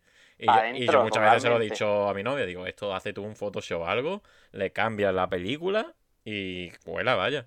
Y entonces ya, claro, esto ya lo vi cuando fui al cine a ver la de Minari. Y esto otra vez ha sido lo mismo de, no, no, necesito que me pongas el PDF que te envía junto al correo o me ponga el fondo en blanco. Y yo, bueno. Claro, el modo oscuro del móvil no vale. que no sé, no entiendo por qué. Eso no lo he entendido. Lo del PDF, vale, lo puedo llegar a entender porque te viene un PDF junto con la entrada, como el concierto, lo que sea. Vale, lo puedo llegar a entender. Mm. Y digo, bueno, es que, digo, el modo oscuro, digo, es que tengo que cambiar el modo oscuro del Xiaomi porque el, el modo oscuro que trae el móvil, que no es, que no es del, del Homemade, de, no, es del Xiaomi. Mm. Digo, bueno, ¿qué pasa? Que el Xiaomi, que tengo el, el giro, el que tenga Xiaomi, decidme si lo del giro es normal, porque a mí, yo muevo el móvil una mitad y ya se me gira entero. Entonces tengo que bloquearlo. Entonces tenía que girar el móvil y no podía. Tenía que poner la opción de bloquear y no me la que tardaba para ponerlo. Luego que quitar el modo oscuro. Y ya luego digo, mira, abro el PDF. ¿Y qué pasa? Que el PDF lo tenía que girar y tenía el giro bloqueado. Entonces, pues, otra vez para ponerlo. O sea que ya la tía estaba. Un rato ahí. Sí, sí, sí. Y ya ha visto la entrada y ha dicho, "Eh, en versión subtitulada. Digo, sí, sí, sí, sabemos lo que venimos. No, ha dicho, vale". ¿sabéis, ¿sabéis la mierda que os estáis metiendo en versión subtitulada a las 12 y cuarto, no? Claro, que yo lo que Sí, decía, lo que le decía a mí, que digo, hemos sido tontos, digo, si queríamos reírnos más hubiese pegado el doblaje en español para ver las Sí, cagadas, pero digo, bueno, ya, ya era tarde, vaya. Y bueno, Antes de entrar a hablar de la película, Mm. quiero hablar un poquito de que a mí me ha hecho mucha ilusión Ah, volver al cine, que yo llegaba sin ir al cine desde antes de confinamiento de marzo del año pasado, o sea, un año. mm, Y quiero decir que es algo, o sea, que puede que a alguien le haya pasado igual que a mí, que a mí el cine es algo que me encantaba, que yo iba antes de toda esta mierda, eh, de miércoles y hacía sesión doble mm, casi siempre, cuando había dos cosas que me interesaban. Y era algo como con lo que me he acostumbrado, entre comillas, a no tenerlo, ¿sabes? Decir, Ana, pues no voy al cine, ya está, me la veo en mi casa. mm, Y es como eso de que te acostumbras a no a que no esté en tu vida y dices, pues ya está, pues no pasa nada. Pero cuando he vuelto y he estado, me Claro. he sentado en la sala, he entrado a la sala, el olor a palomita nada más entrar, el que no ritual, el ritual. y todo el ritual y sentarme allí en el cine y ponerme delante de la pantalla, el Claro. sonido, los trailers, no sé qué, he dicho, tío, es que esto es una experiencia Mm. que no la cambio por nada. Es una experiencia diferente, tu casa tirado, que también tiene lo suyo bueno, pero que va, me lo he pasado súper bien, Mm. a pesar de lo que vamos a comentar ahora luego. Antes de seguir comentando, darle la, la bienvenida a Michi de Wii, que está por aquí saludando, muy buena. Y bueno, pues si te parece, podemos entrar un poquito. Tampoco vamos a hacer spoilers Nah. ni nada. Hombre, si queréis os lo hacemos, porque tampoco, ya adelantamos que tampoco os vais a perder mucho. Pero podemos hablar, no, sin spoilers, vamos a hablar Mm. un poquito de, de, bueno, de la peli, de Mm. qué, qué esperabas, con qué expectativas iba y qué te ha parecido en general. Pues bueno, ver, nosotros, vamos, ni tú y yo eh, somos fan acérrimos de Mortal Kombat. Lo que pasa No. que, bueno, eh, aparte de que la cartelera tampoco había mucho más, digo, bueno, pues ya que vamos al cine, vamos a ver al menos una que tenga relación con los videojuegos.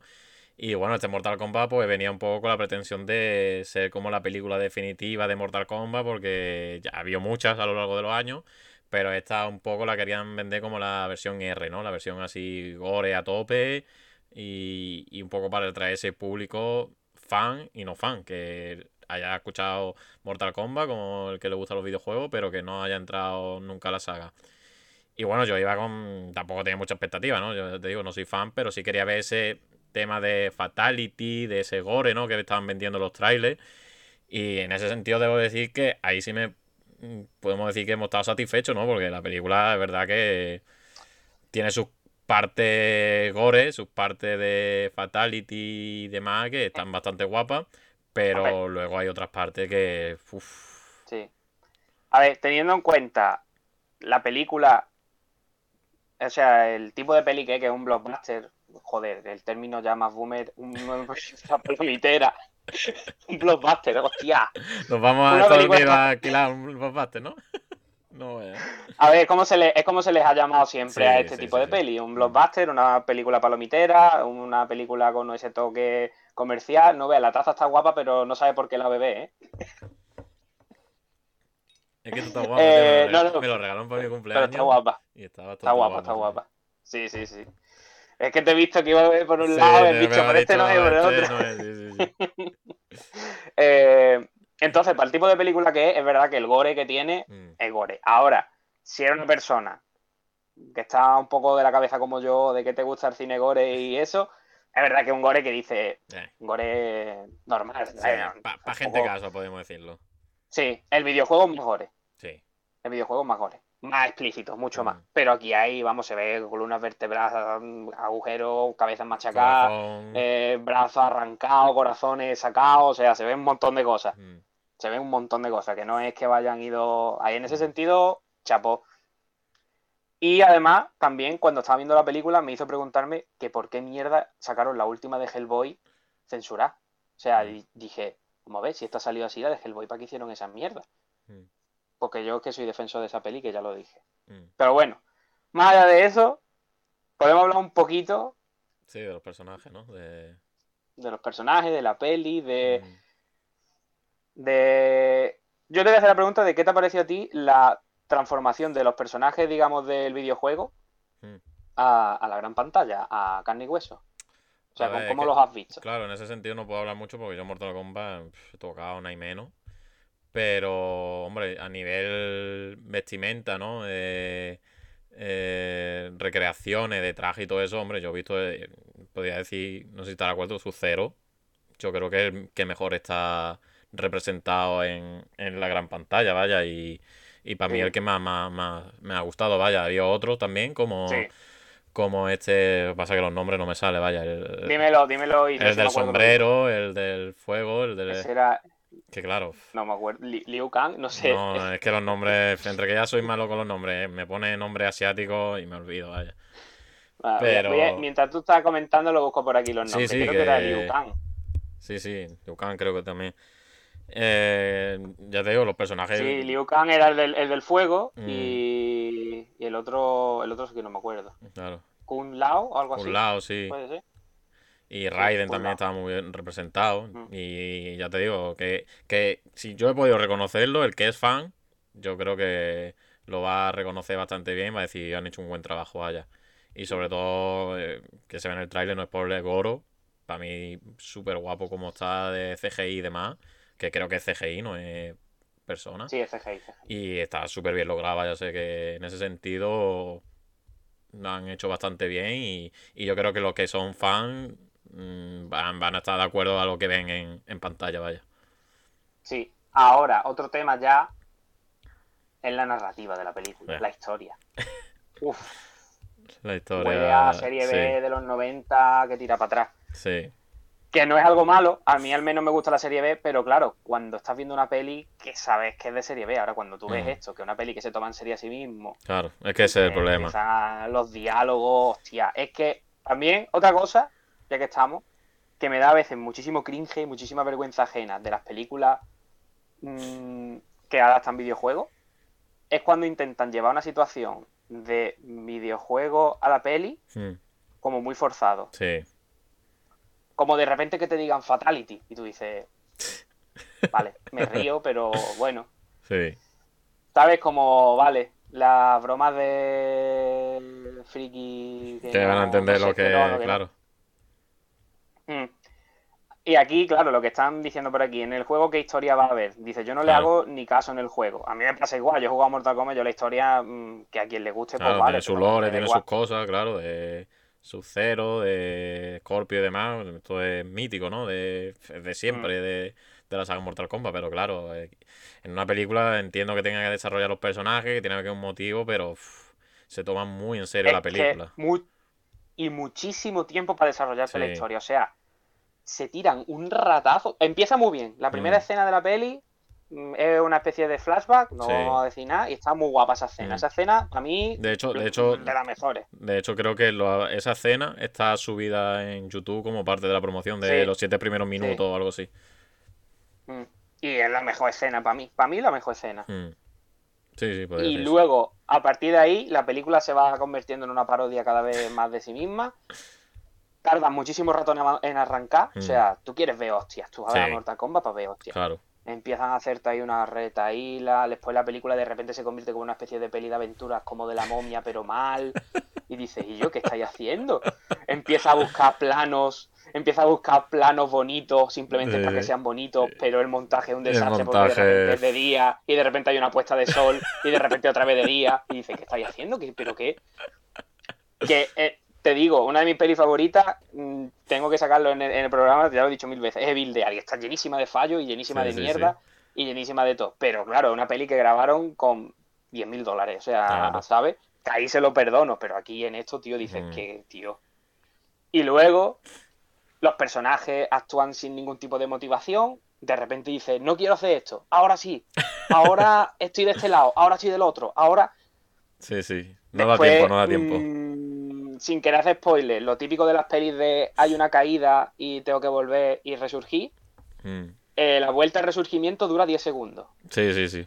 O sea, es como, me han derrotado, vamos a pelear otra vez. Y dice, y yo, pero, pero, si te acabas de perder, en 10 segundos ya sabes cómo ganarle. Yo, yo, yo he caído luego y he dicho, yo creo que a lo mejor la- estaba, estaba con el botón de revancha y le han dicho, venga, revancha, y ya está. Quién sabe, a lo mejor era por eso, ¿sabes? Totalmente. Sí, sí, sí. Bueno, an- antes de seguir hablando, eh, darle las gracias a Genjito, que se ha suscrito con Prime y nos ha dicho guapos. O sea Muchas que gracias, Genjito. doble gracias y que lleva la suscripción de, de dos meses, así que muchas gracias.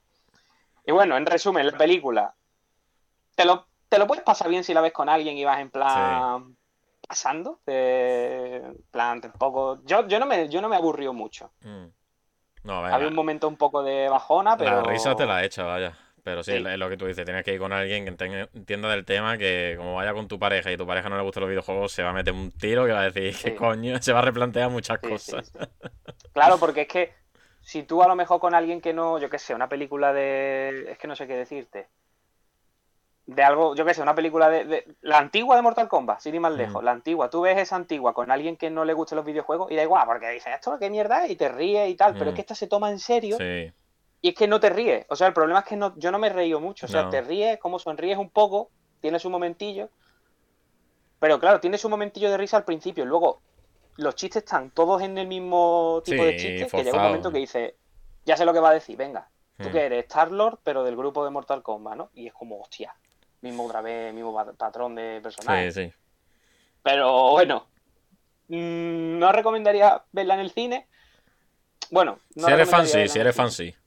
Sí, recomiendo verla, recomiendo Mm. verla. Si eres fan y te gusta Mortal Kombat, ya ni fan, si no se ha jugado los juegos Sí. y tal, te va a entretener. Si no, no. No, no, esta no se va a llevar 10 Oscar ni va a estar nominado. Que por cierto, lo he visto antes, voy en los Oscar, ¿eh? O sea, la semana que viene Sí, hablaremos del tema, lo daremos aquí eh, por encima. Pero que sí, que no es una película que te vaya a cambiar la vida ni nada. Que lo veas si te Ujú. gusta Mortal Kombat, que los Fatality y demás está súper bien hecho.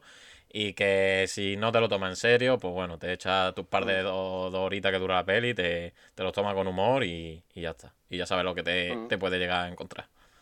yo sobre los Oscars te iba a decir, hombre, a lo mejor me quedo esta noche y los veo, pero luego he pensado, tengo mejores cosas en las que perder tiempo, la verdad. Hombre, Así y- y que tienes clase, ¿no? Mañana, o sea que.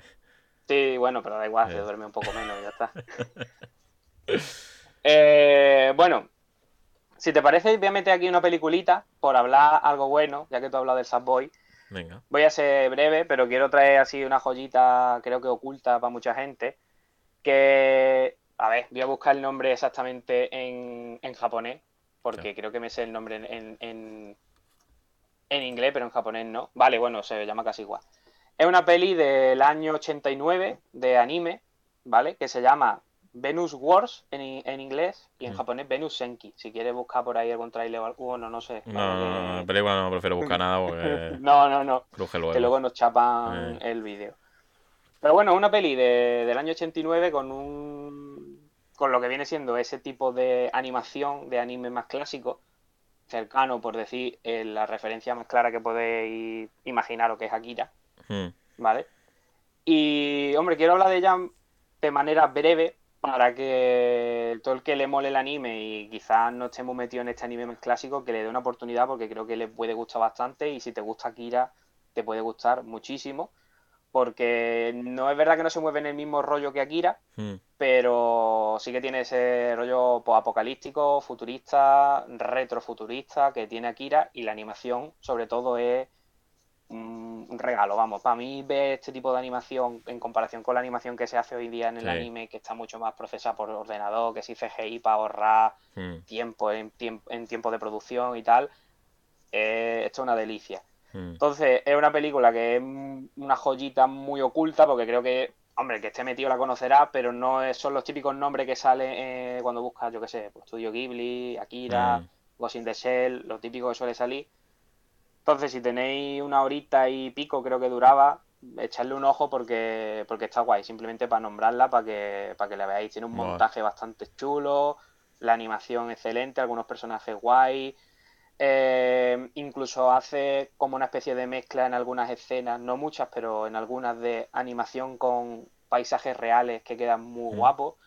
Y vamos, yo la he disfrutado mucho, que a mí a veces como la película de anime sea lentita y, y se te haga pesar, no suelo verla, así que bueno, mi novia me la recomendó de verla y me dijo, "Ah, vamos a verla, vamos a verla, porque a ella le gusta más el anime Mm. que a mí. Y la verdad que está muy guay y la recomiendo incluso para eso, para alguien que no que no le mole mucho este rollo de, del cine de ¿Está en alguna plataforma o es alta mar? No, yo me fui a la, a la bahía. A la bahía. ¿no? Vale, vale. Sí. Creo que, no, creo que no está en ningún lado porque es algo Mm. rebuscaete. Vale, vale, vale. De hecho, si no recuerdo mal, creo que no la vi, creo que la vi con subtítulos en inglés porque no encontré los de español. No, no, sé, no estoy seguro, pero tiene que haber, tiene que haber subtítulos en español seguro Mm. por ahí. Vale, vale. Solo que, que lo típico, que a veces la- los subtítulos, o sea, la- las cosas subtituladas en español, en anime, le pegan los subtítulos y se ven reguleras. Entonces por eso, por eso lo vi así. Vale. Ya está, simplemente quería nombrarla porque de hecho en el último programa la iba a nombrar y se me pasó. Se me pasó.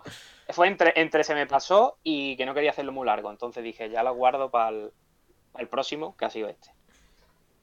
Y bueno, yo creo que hasta aquí lo que hubiesen sido, entre muchas comillas, la- las pijaditas, ¿no?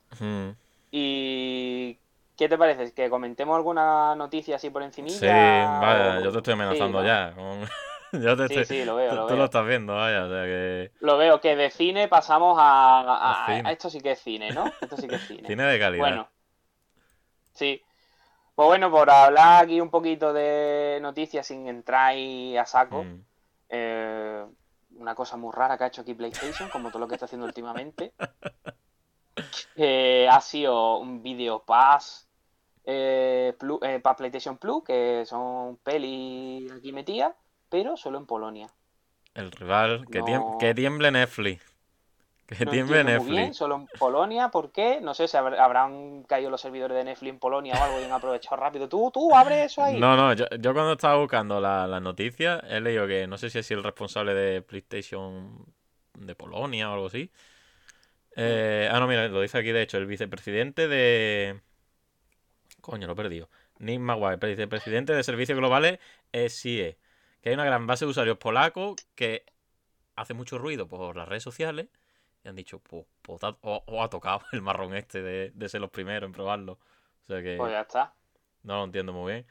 Pero vaya, que esto es un poco la de PlayStation, un poco para dar más servicio del Plus y decir, mirad los beneficios que tenéis y demás, porque está con la mosca detrás de la oreja de Xbox con el Game Pass, y claro, Game Pass que si EA no sé qué, que si ahora el, el Ubisoft se rumorea que también va a entrar los juegos de Ubisoft, o sea que, que no sé, igual los tiros va por ahí, o para decir, oye, el Plus tiene un poco de más valor y, y a ver. Y lo que tú dices, primero en Polonia, un año, y si tiene éxito, se supone que va a llegar más, a más países. O sea que, que no sé, no Mm. sé. Yo, mi yo tengo dos preguntas. Dos preguntas muy claras. Primero, ¿no había otro nombre peor para diferenciarte de la, de la competencia que Video Pass, estando Game Pass en Xbox? Claro. Pregunto, ¿no había otro nombre? No, No había otro. No. Video Pass, vamos a hacerlo igual. Para que, porque sí, Mm. para que la gente diga Video Pass y luego le diga a otro, no, el Game Pass es lo bueno y diga, es verdad, esto es una puta mierda. No, Eh. no había, no había más nombre. Y segundo, supongo que de aquí a un año meterán algo más, porque ahora mismo son 15 series, eh, 15 pelis y series en total. sí. Entre el que Jumanji, destaca, Peliculón, peliculón Jumanji, peliculón de Venom, otro peliculón. Zombieland 2, que. mm, Bueno. está con la 1. ya, Bueno, a ver, mejor que Jumanji que Venom, creo que sí. sí. Y Blade Runner 2049, Hombre, que. la o sea, mejor, sí, vaya. la- ahí, ahí se han dejado. ves. Que no sé por qué no están portadas, vaya, básicamente. Te pone aquí el Vin Diesel de Bloodshot, que es un mierdón, y Venom. Y tiene ahí Blade Runner, y no sé por qué no, no lo pone a destacar, pero bueno. No sé, las mierdas de Sony últimamente, que Sí, sí. parece que tiran un dado para hacer las cosas, porque Mm. si no, yo no me explico esto que viene. Yo creo que primero tiraron el dado para poner el nombre, vídeo, segundo dado, paz, dijo, ya está el nombre, y dijo el tercer dado, el país que salga de la Unión Europea, pum, y dijeron. Polonia. Dice, ya está, ¿qué ponemos? Dice que había gente haciendo ruido en redes sociales, venga, para adelante. Pues eso, Y no- ya está, aquí tenéis Aquí, esta noticia. aquí lo que queda es gracia que esto no, vamos, de momento no va a ser aumentar el precio, porque vaya, que el que PlayStation Plus lo haga aumentar de precio para ver Venom es para tirarle al Jim Ryan, vaya, todos eh, los servidores de, del Plus, vaya. Pero bueno, de momento Mm. no, no van a hacer ningún cambio y veremos a ver si eso, si aparte de esto van a ir añadiendo nuevos servicios o lo que sea, pero sí, lo que tú dices, son movimientos raros que está haciendo ahí por probar y si cuela, cuela y si no, pues me la pela, básicamente. ¿Qué ocurre? Que yo creo que es verdad que ahora mismo el hacer estos movimientos a Sony no le supone quizá tanto coste como podía suponer a una compañía en los años 90 o 2000, porque esto es todo a rollo digital y tal, Mm. Pero ya sabemos que los experimentos mm, raras veces salen bien. Ya hemos No. visto con Sega, no le salió muy bien todos los experimentos que hizo, que entre Sega América. Sega Japón, no sé qué, no sé cuánto. Lo que pasa que aquí entre que Sony ahora mismo está sobrada de dinero dentro de lo que viene siendo el sector videojuego y que son movimientos que creo que tampoco requieren son movimientos que creo que hacen dinero mon- hacen daño monetario pero creo que hacen más daño a nivel de imagen ahora mismo ¿eh? Sí. Es que quedan fatal Mm. y no, no estaban contentos con eso sino que hace poco hablamos de que había, iban a cerrar las tiendas de PS3 y de PSP y de PS Vita la de PSP sigue para adelante pero rápidamente han dicho tú, tú, tú, borra, borra, borra, control Z, que la de la historia de la Play 3 y de la PS Vita la seguimos Mm. abierta. Dice, Pues sí. "Oh, Pues se ha cargado todos los reportajes y recopilatorios de qué juegos debe de comprarte antes de que cierren Sí. las torres. Venga, fuera, Eh, a borrarlo todo. es verdad, es verdad.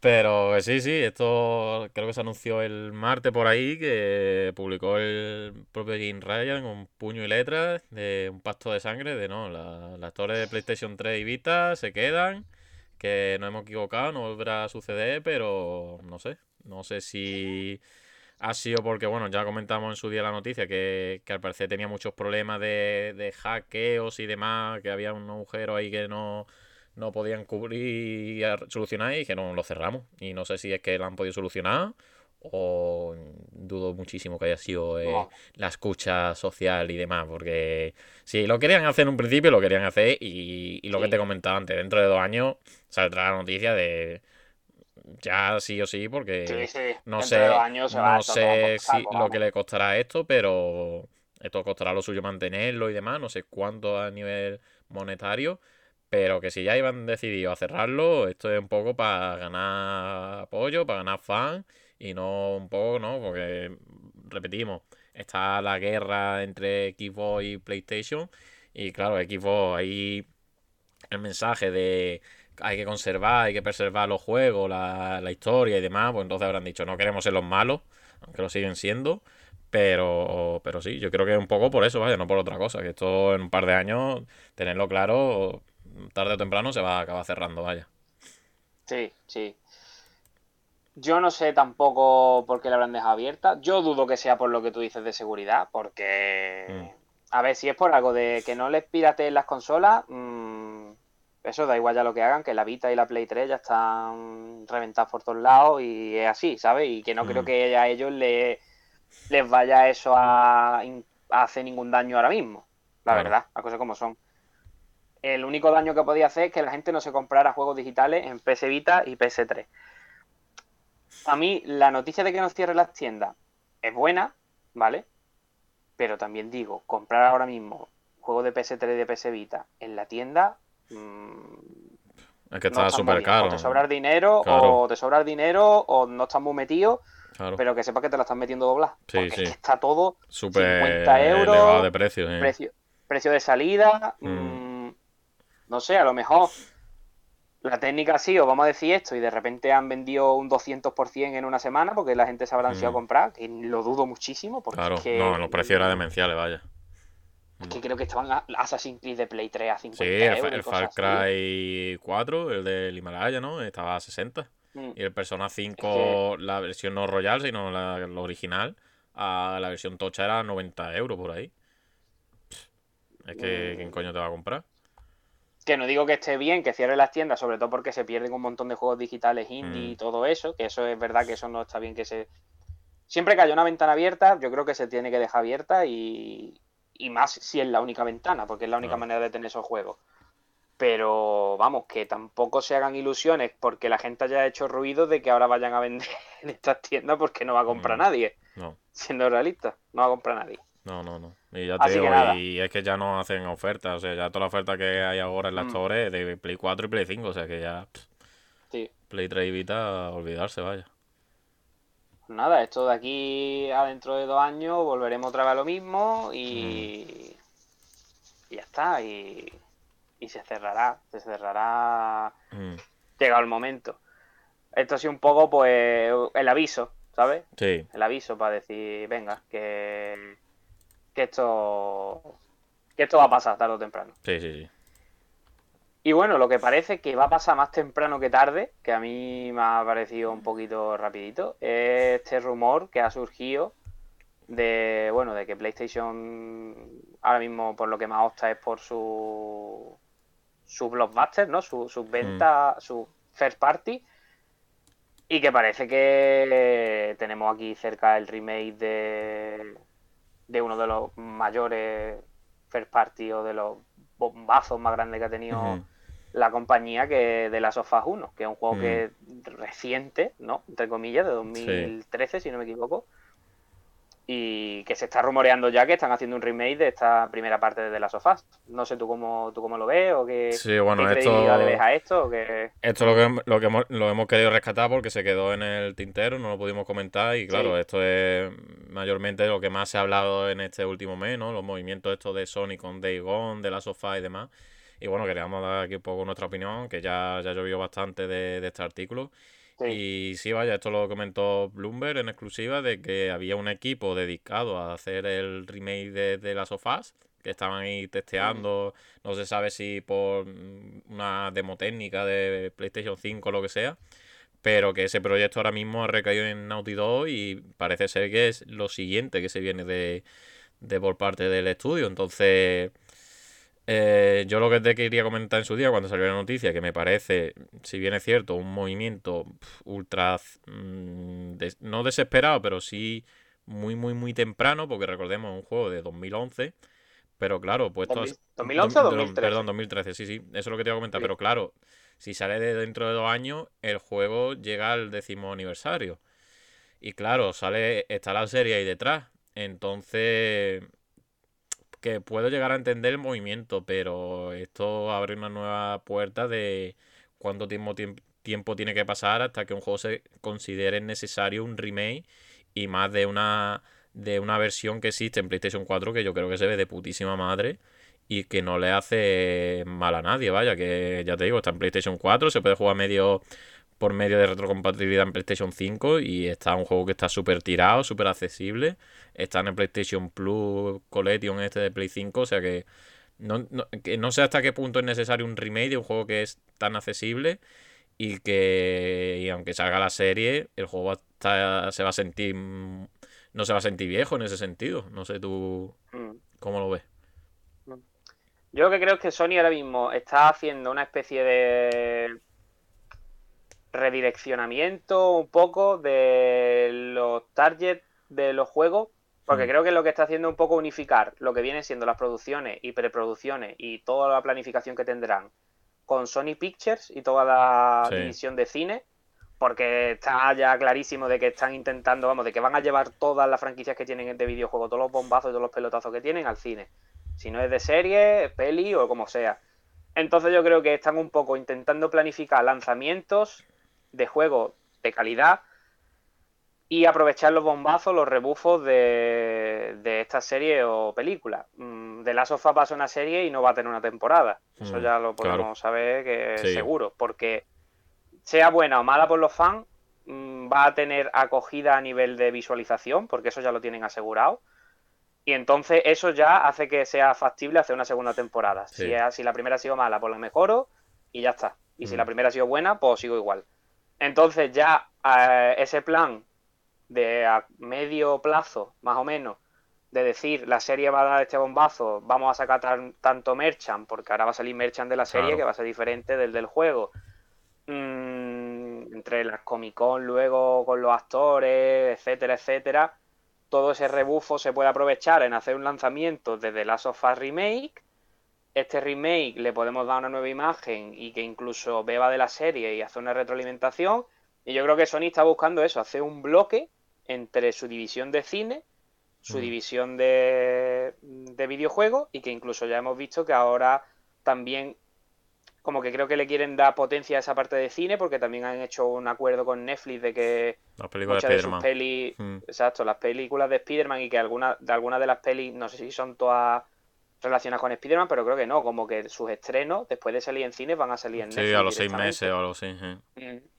Entonces yo creo que tienen ahí potencial grande con lo que viene siendo esta franquicia de videojuegos que todos sabemos que están pegados de las hostias. Vamos, son gracias a esas franquicias son las por las que PlayStation es la líder en venta, no es por otra cosa, porque su, su marca ahora mismo diferenciadora de Xbox y han dicho, pues esto no lo tenemos que llevar al cine porque aquí tenemos historias, personajes y mucho material que podemos contar y que si lo hacemos bien puede, tener igual o más éxito que en los videojuegos. Y, yo creo que... mucho más público. Exacto. Entonces yo creo que va por ahí. Yo creo que mm. todo va porque hay un plan unificado con todo en general y a ver cómo les sale. Y yo creo que han dicho vamos a probar sobre todo con la franquicia más fuerte que tenemos ahora mismo, que yo pienso que es de las sofás. Mm. Y, a lo mejor también piensan de intentar darle una especie de segunda vida porque el segundo no ha tenido tan buena acogida entre algunos fans y hmm. no sé, ya eso ya es, es muchas cosas que no, no sé si tienen más sentido. Claro. Pero yo lo veo más por ahí, yo lo veo por ahí. Claro, pero aquí saltamos a lo que es el otro tema que se ha hablado, ¿no? En, a lo largo de este mes, que es el tema de Igon, ¿no? Que que ya mm. salió el, el caso del director, que bueno, ha salido hablando y demás, que se fue del estudio a las tres semanas de, salir el juego. Y ha salido un poco, hasta ya un poco la polémica, porque han confirmado de que los títulos que no vean como grande éxito Sony no van a hacer secuelas, ni lo van a seguir intentando, ni nada. Entonces, eh, han dicho que el caso de Day no, no van a volver, eso, no va a tener secuelas ni siquiera, porque Sony lo consideró un fracaso en el sentido de, nota y acogida, ¿no? Que salió en, entrevista de que para Sony el Metacritic lo era todo, que si no tenía una nota alta como véase de, de la sofá, un chart de la grande IP de Sony, God of War y demás, pues que estaban destinadas al olvido, al cajón y, y que eso, y eso yo creo que es un poco en contra de ello porque, ¿qué pasa? Vamos a tener 10 Horizon, 10 Uncharted, vamos a seguir con lo mismo que ha funcionado y no se va a seguir intentando por apostar por cosas nuevas, porque coño, recordemos, Horizon y Tsushima han tenido bastante éxito y que obviamente Sony debe entender que no todo va a ser todo lo que toque se va a convertir en oro, ¿no? Entonces, ¿qué pasa? Eh, no van a seguir intentando y hasta que no saque el 20 God of War no vamos a tener una nueva IP, IP, nueva, que es lo que se le critica a Nintendo, ¿no? Que Nintendo siempre dice que siempre saca un Mario, siempre saca un Zelda, pero que todo no puede ser lo que de dinero y pasta, porque va a llegar un punto en que va a quemar tu saga y no te van a seguir proporcionando lo que te proporcionaba antes. Entonces, no sé por qué este movimiento por parte de Sony, porque coño, el cierre de Japan Studios, que ahí te generaba miles de ideas de IP y demás, y que ahora este cambio de mentalidad, que yo no sé si tiene que ver con Jim Ryan o con la nueva directiva, pero que yo creo que esto es a la larga le va a suponer una contra bastante grande y que, y que puede pasar factura, ¿eh? como empiecen a abusar de, mm. de, lo, de las grandes IP que, que le han funcionado. Porque lo que te funciona mm. ahora no puede que, que no te sirva el día de mañana. Entonces... Mm. Yo creo que en el caso de Days también creo que tiene un doble rasero en el sentido de que quizás no quieren que Days Gone, no lo hace, pero no mm. quieren que a lo mejor pueda que llegue al punto de que le haga sombra de las sofás. Nunca se sabe, puede que, salga un juego que te caga y que no tienen nada que ver. Claro. Pero desde fuera, el que no juega el juego siempre se ha visto como el de las sofás cutre. Mundo abierto. El que no ha jugado. Entonces, quizás eso puede ser una de las decisiones. Pero por otro lado, a lo mejor hay por detrás, porque ya estamos viendo que ya están haciendo eh, digamos, ya están hablando de servicios en la nube, de que les parece guay y de qué tal, quizá por detrás hay un pensamiento de vamos a hacer juegos muy puntuales que sabemos que son un bombazo y esos van a salir en físico y van a estar fuera de nuestro servicio en la nube y en la nube vamos a meter todos los third party que podamos, vamos a soltar pasta a toda la gente que podamos pero es que... y vamos a tratar de vender este servicio en la nube y los juegos en físico o fuera de la nube, en digital, mm. fuera de ese servicio, solo bombazos que sabemos que la gente va a comprar sí o sí. No sé si eso puede ser o no, esto yo me lo estoy inventando aquí. Pero, es que si tú dices eso, de que ahora van a atacar empresas que estén en, ese servicio, es que ya Xbox le tiene la, delantera tomada, porque ya estábamos viendo de que eh, la third party y demás, Ubisoft y demás, están diciendo que, que les renta sacar los juegos en Game Pass y muchos otros también, los juegos indie sobre todo, ¿no? Entonces, que sí, que si lo hace Sony, obviamente, sus beneficios conseguirán esta empresa además. Pero ese servicio hay que alimentarlo y eso es una cosa que está haciendo Microsoft con la compra de los estudios, ¿no? De, y comprando estudios mm. para que sea exclusivo de ese Game Pass. Entonces, si eh, Sony, que ya hay rumores de que quiere contrarrestar el Game Pass con otro servicio similar, te quita fuera esos tochos, yo lo veo difícil de que al menos llegue a igualar. Ahora... En, la, manera, yo lo veo que es como la manera de tener gente en tu consola por tu exclusivo hmm. y al mismo tiempo tienes esa gente con tu servicio porque está en tu consola. Están con tu servicio y cuando salga el exclusivo te lo van a comprar también. Entonces yo lo veo como una manera de... A ver, no digo que no vayan a meter hmm. ningún exclusivo, hmm. sino que los bombazos de las of 3, yo que sé, de las of Remake o, o, juegos de producción AAA alta, no creo que lo fueran a meter en ese servicio. Yo lo veo así porque creo que es una venta segura. ¿qué, te daría, qué valor le daría a ese servicio? Si no tiene juego exclusivo, recordemos el Game Pass, yo el valor principal es que los juegos exclusivos estén en día de salida. Bueno, y, los que no son exclusivos también. Hombre, para un juego como Returnal, pues va ahí. Si hacen alguna producción mediana o tal, que no sea, digamos, first party de Sony, sino como una especie de third party exclusivo de Sony, porque también hay que a veces no son estudios first party, pues va ahí todo lo que sea fuera de esos triple A grandes y que a lo mejor Sony ya solo se dedica a hacer esos triple A, pues lo meten ahí. El Deathloop, por poner un ejemplo, iría ahí. Ya. Entonces, yo lo veo así, pero no sé hasta qué punto, que a lo mejor estoy diciendo esto y a lo mejor ahora dicen todo lo contrario. Claro, que, sí, que Sony la ha servido muy bien en la estrategia de exclusivo y demás, pero es que se está viendo que el, el modelo AAA es que no es, no es nada rentable, es que requiere de muchos años de desarrollo, de muchos costes, de que cada vez los videojuegos cuestan más, que son más largos, que la gente pide más. Y no sé yo hasta qué punto eso va a seguir siendo sostenible. Entonces. Por eso mismo van a sacar el de Last of Us 500, el God of War Claro, 32. Pero que eh, eso le va a lo que porque digo. son franquicias que están ya vendidas antes de tú empezar la preproducción del Pero juego. Ya está que, que eso le va a pasar factura, vaya.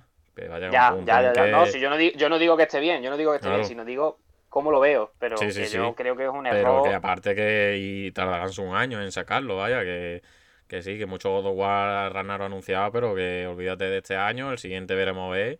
Y es Mm. que, es que eso, que cada vez los juegos tardan más en hacerse y de que el anuncio a que lo tengamos en mano, sus años tardan, ¿eh? O sea que no sé Sí, y pa' mí, ahora- No sé, no sé. Y para mí el error más grande que está cometiendo Sony ahora mismo, a nivel financiero, a lo mejor para ellos es mejor y habrán No, a nivel financiero, a nivel financiero, en 2020 ha supu- eh, creo Claro. que es la segunda empresa que más dinero ha ganado en videojuegos, ¿eh? Por eso. Que a nivel financiero saben más que yo, porque yo no Mm. tengo ni idea ni de números, ni de finanzas, y menos de lo que hacen ellos.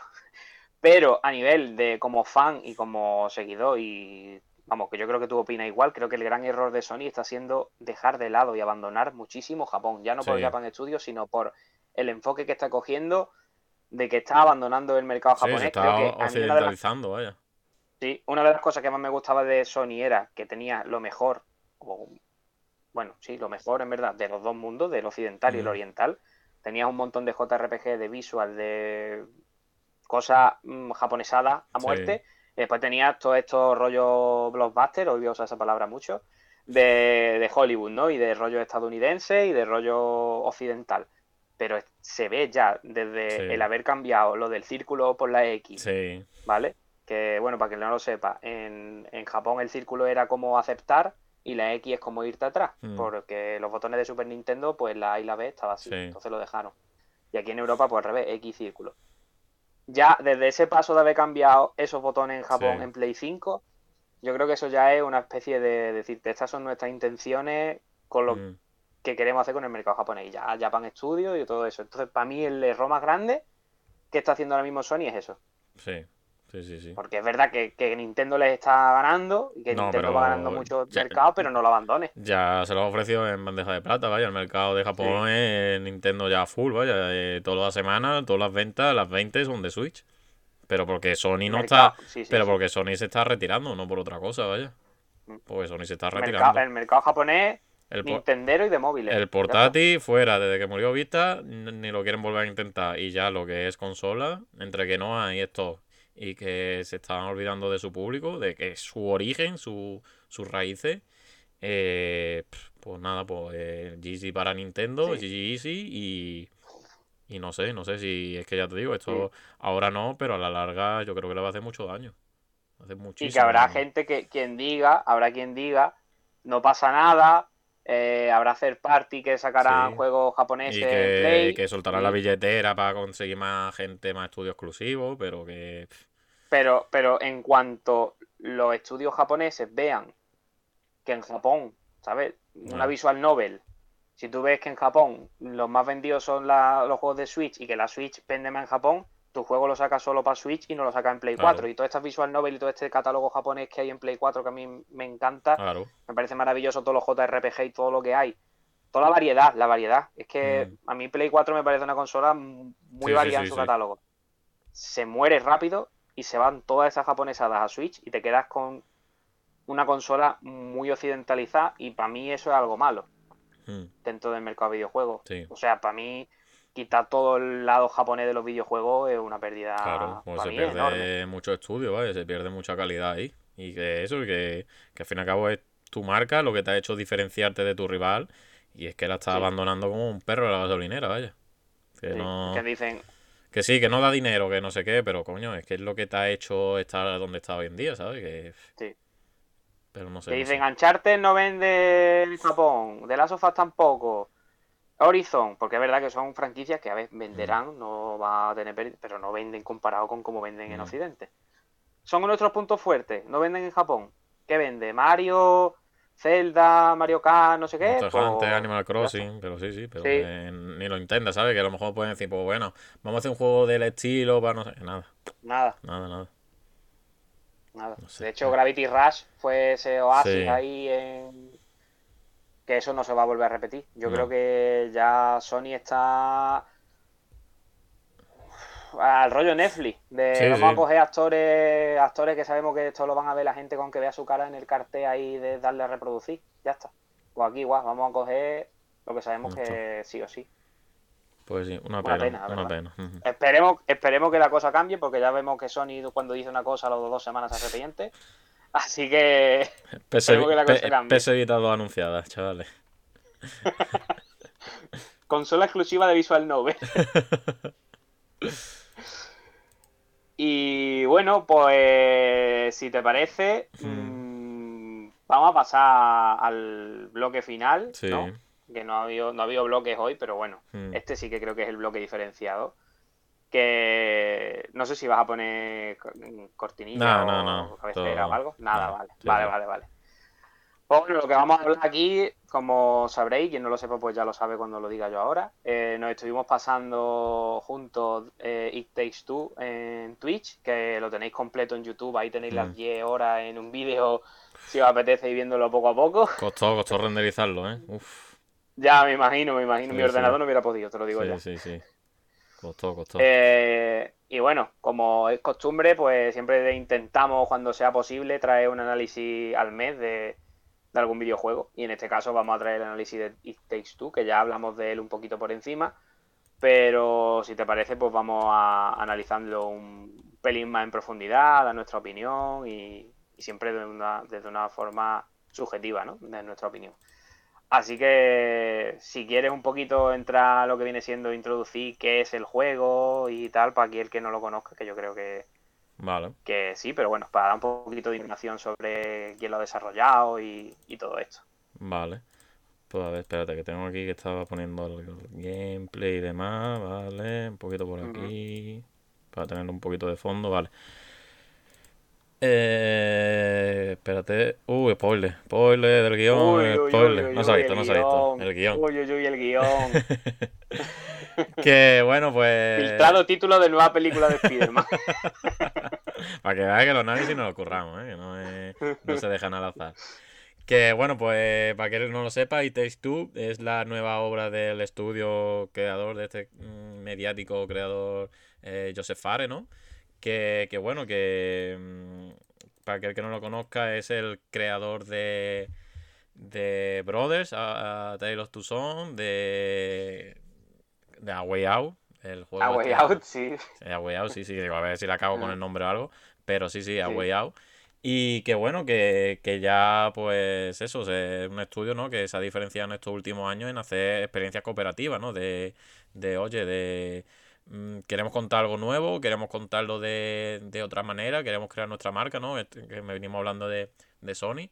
Pues ellos se quieren diferenciar, pues eso, en experiencia cooperativa de, pum, pantalla dividida y mecánica, ¿no? Sobre todo de, de que requieran, pues eso, dos, dos personas para poder avanzando por las diferentes eh, plataformas, pantallas, llámalo como tú quieras. Y bueno, pues esta nueva obra, It Takes Two, lo que viene un poco en la línea de A Way Out, ¿no? Si la habéis jugado o lo habéis visto, eh, podría decirse que es lo mismo, entre muchas comillas, ¿no? Ahora pasaremos a hablar de sus diferencias y sus novedades.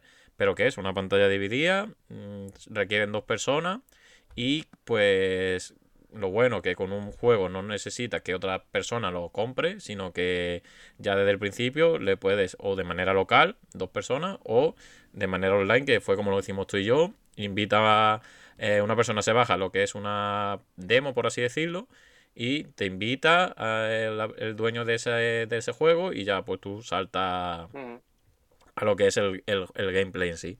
Y en ese sentido... completo, vamos, tío. Sí, completo, completo. Y en ese sentido está muy bien, porque claro, el juego encima es- sale a precio no reducido, pero sí sale a sus 40 euros, precio oficial. Y si lo compras media, pues mira, pues te puede salir por 20 o que cada uno se compre el suyo, ya eso es cuestión de, de cómo lo gestionéis. Pero en ese sentido, hombre, lo veo bastante bien porque ya que requiere de dos personas, ¿no?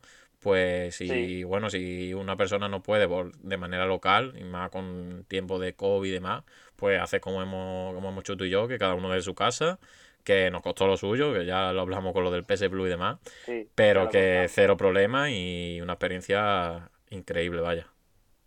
Mm. Pues sí, eh, si te parece voy a contar un poquito de lo que va la historia, para que el que Mm. no lo haya jugado, ¿vale? Por entrar un poquito en, en la historia sin spoilear, en Mm. principio.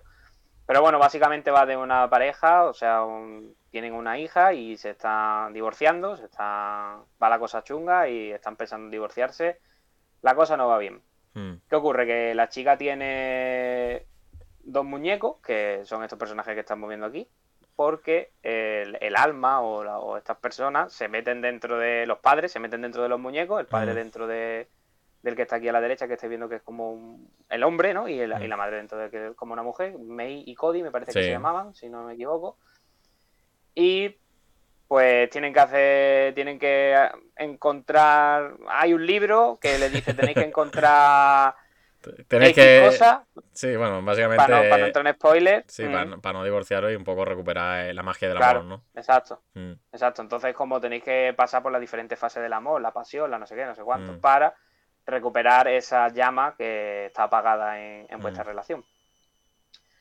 A nivel de historia, eh, no tiene más. O sea, No. el juego es eso. sí.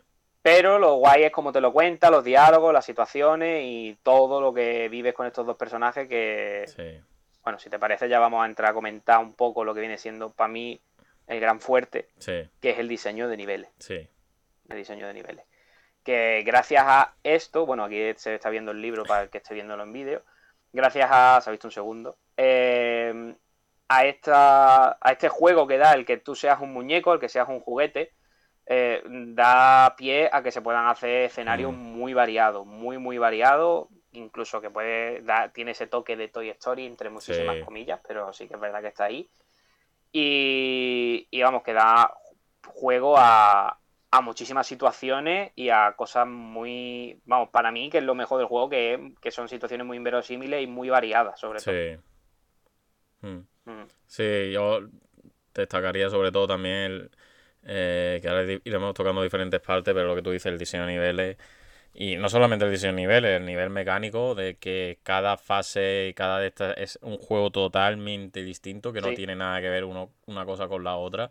Mm. Es que son estímulos constantemente de, de oye, ahora va a pasar a, a tener un arma, ahora tienes un clavo y tienes que ayudarte con la persona para que esa persona eh, supere plataformas. Y sobre todo que está muy bien integrado porque son cosas de que están ahí, son de que es un árbol, es un el sótano, es tu son que no es nada, es ficticio, sí, obviamente ficticio, ¿no? Porque coño se ve aquí una aspiradora y demás, pero que son cosas de, de, de la realidad, que están ahí, ¿no? Que son objetos inanimados, que aquí adquiere un, un sentido y que siempre está con el tema de la moraleja, de, del símil y demás, y que lo hace muy bien. Y que al fin y al cabo es lo que te hace un poco acercarte a la realidad dentro de, de lo que hemos dicho, de que son juguetes, que, que sí, que es fantasía, pero que lo hace más cercano y lo hace yo creo que más cálido en ese sentido para representar el tema de, del divorcio, ¿no? Que es un tema que, que no se representa, que lo comentamos durante eh, la serie, que no se habla mucho en los videojuegos, ¿no? Entonces Sí. eh, destaca porque es un tema no tabú, pero que nunca se había tocado y aquí lo, lo llevan muy muy bien, vaya. De hecho, creo que hay pocos juegos, a pesar de lo que estáis viendo aquí, que no tiene nada que Mm. ver con la realidad, pero creo que los juegos a veces no tienen muy en cuenta los problemas del mundo real, Hmm. quitando ocasiones contadas que ya Sí. estaréis pensando, como puede ser The Last of Us o Uncharted 4 o etcétera. Pero aquí sí tienen eso en cuenta. A ver, The Last of Us tampoco son problemas cotidianos, ¿no? Pero que aquí tienen en cuenta problemas o situaciones o, o vivencias cotidianas, que creo que es algo que, pues, eso es literatura, cine, etcétera, etcétera, etcétera, sí que se toca Mm. mucho. Y que eso además hace que el jugador, que la persona que consume ese producto se sienta muy cercano a la vivencia de los personajes, si ha vivido algo parecido, o si, o si no, o simplemente porque simpatiza. Y creo que aquí la parte, digamos, realista de las relaciones, del divorcio, Hmm. de cómo lo ve la hija, ¿no? Desde el punto de vista Claro. de la niña y todo, sin que sea una profundidad increíble, porque no hay una profundidad Sí, sí. increíble, tienes un momento emotivo, creo que está muy bien tratado y, y creo que gusta que se traten este tipo Sí. de, de temas dentro del videojuego. A mí me gustó, vamos, me, me gustó ver que los personajes te dan esa sensación de, de viveza, de realidad, de, de cotidiano. Y creo que un punto a su favor en un juego que realmente no se le exige eso, pero te lo da. claro, que, tú. A mí eso me, gustó bastante. Y que aparte que no te lo esperas con estos gráficos, ¿no? ¿no? Que tú, lo que tú dices, parece una aventura así divertida, cómica y demás, pero luego el tema es crudo, crudo y, y se ve como la chica, la hija lo pasa mal, que está sufriendo y demás, pero que se lleva, como tú bien dices, se lleva muy, muy bien y se toca todos los palos por lo que sufre una relación y, que, que pasa, vaya, que pasa todos los días y, que se da. Y, o sea, que es lo que tú dices, que, que, me gusta que se toque estos temas, que la forma que lo hace lo hace muy bien y que espero que más estudios se, se atrevan porque hay muchos temas que no que lo que tú dices, muchos videojuegos no se atreven, no sabe si por miedo a que no sea un tema que venda mucho, pero que si lo, se gestiona bien y se, y se trata con respeto sus cosas su, y demás, que, puede servir de manera educativa, ¿no? Para los chavales y demás, de, y para la gente que no ha pasado por esa, por esa fase de, en este caso, de un, de un divorcio de una pareja. O sea que puede estar bien en, esa, en ese sentido. Además, creo que el juego hace muy bien que se toma en broma hmm. esa situación cuando se lo tiene que tomar y se lo toma en serio cuando es en serio, porque hay momentos, pues bueno, tú llevas los dos personajes y estás entre los dos comentando cada dos por tres, pues yo qué sé, le comenta cosas de los calzoncillos, cosas de tú no sé cuánto, cosas de que se pueden encantar de parejas de tonterías, ¿sabes? Y está muy bien llevado en ese sentido, tiene chistes muy graciosos, alguna vez más subido de tono, menos, más adulto, más infantiles y tiene ese rollo que no quería decirlo en el análisis, pero lo voy a decir que es un rollo muy de Pixar en el sentido de que parece que es para todo el mundo, pero ahí hay un montón de capas debajo que se ve que esto tiene un enfoque que puede ser para todo el mundo, pero que tiene un enfoque que es adulto y que está muy bien llevado. Sin ser, ya digo, la historia para mí el punto fuerte, sin ser el punto más fuerte del juego. Pero me parece que está bastante bien tratado. Muy bien, sí, sí, sí. Pues bueno, pues si quieres pasamos al tema jugable, al tema de. Porque yo creo que es lo que más destaca en ese sentido. Ya hemos dado unas pequeñas pinceladas. El juego, pues. Tú lo has dicho antes, no dura unas 10 horas. Pero yo creo que ha sido de las 10 mejores horas que hemos echado de manera. Eh, de pasártelo con un videojuego pipa, de reírte, de vivir pechas de situaciones, de sorpresa, de, de curiosidad, de oye, ahora qué me va a pasar. Eh, esta nueva mecánica, tengo ganas de ver el siguiente nivel o no tengo ganas de que, de que esta fase termine porque la mecánica mm. me parece la polla. Entonces, hemos tenido de todo, hemos pasado en los gameplay, hemos momentos de ultra risa, vaya, el momento del elefante y demás. yo creo que ese momento no se me va a olvidar nunca, vaya, es un descojone. Y que, y que yo creo que, mm, vamos, ya mm. lo, dijimos en, en los primeros minutos del juego, lo dijimos al final, que es un juego que tenéis que jugar sí o sí, con, cuanto más cercano a esa persona mejor, porque más lo va a disfrutar. Pero que es un juego candidato a GOTY, pero del tirón y, de, y de los mejores que ha salido en este año, sin lugar a duda, vaya. Mm, voy a hacer aquí un poco la autopromo, de decir que hicimos un vídeo de los mejores juegos cooperativos justo antes de jugar este por motivo. Eh, no voy a decir el spoiler de cuál fue la lista, por si alguien no lo ha visto, porque se hmm. pase por el canal de YouTube o que se pase por el vídeo, que lo tiene ahí para verlo. Pero sí que voy a hacer spoiler de que la lista ya ha cambiado y que el número uno es este. Sí, sí, sí. Eso sí lo voy a decir ya. La lista ya está antigua. de que el número uno es este. Y por mucha diferencia, vaya. Es que es un juego que. Muchísima diferencia. Es que es un juego que es lo que tú dices, está diseñado pura y perfectamente para ser cooperativo y es que es. Mm yo no me imagino otra manera de hacerlo porque es que hay millones de situaciones. A ver, estoy hablando mm. exagerado, pero es que hay una diversidad de mecánica y cosas que tú dices.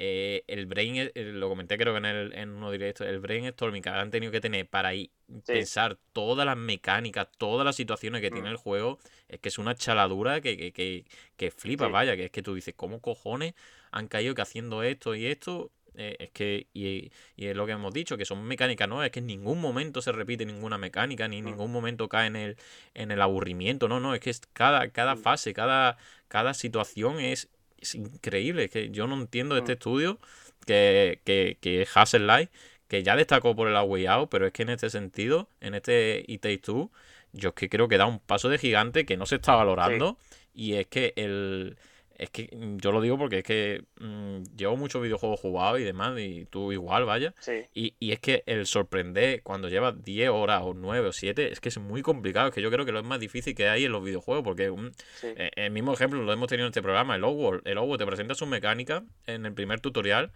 y tú ya nada más te estás imaginando a las 7 horas voy a estar haciendo esto lo igual.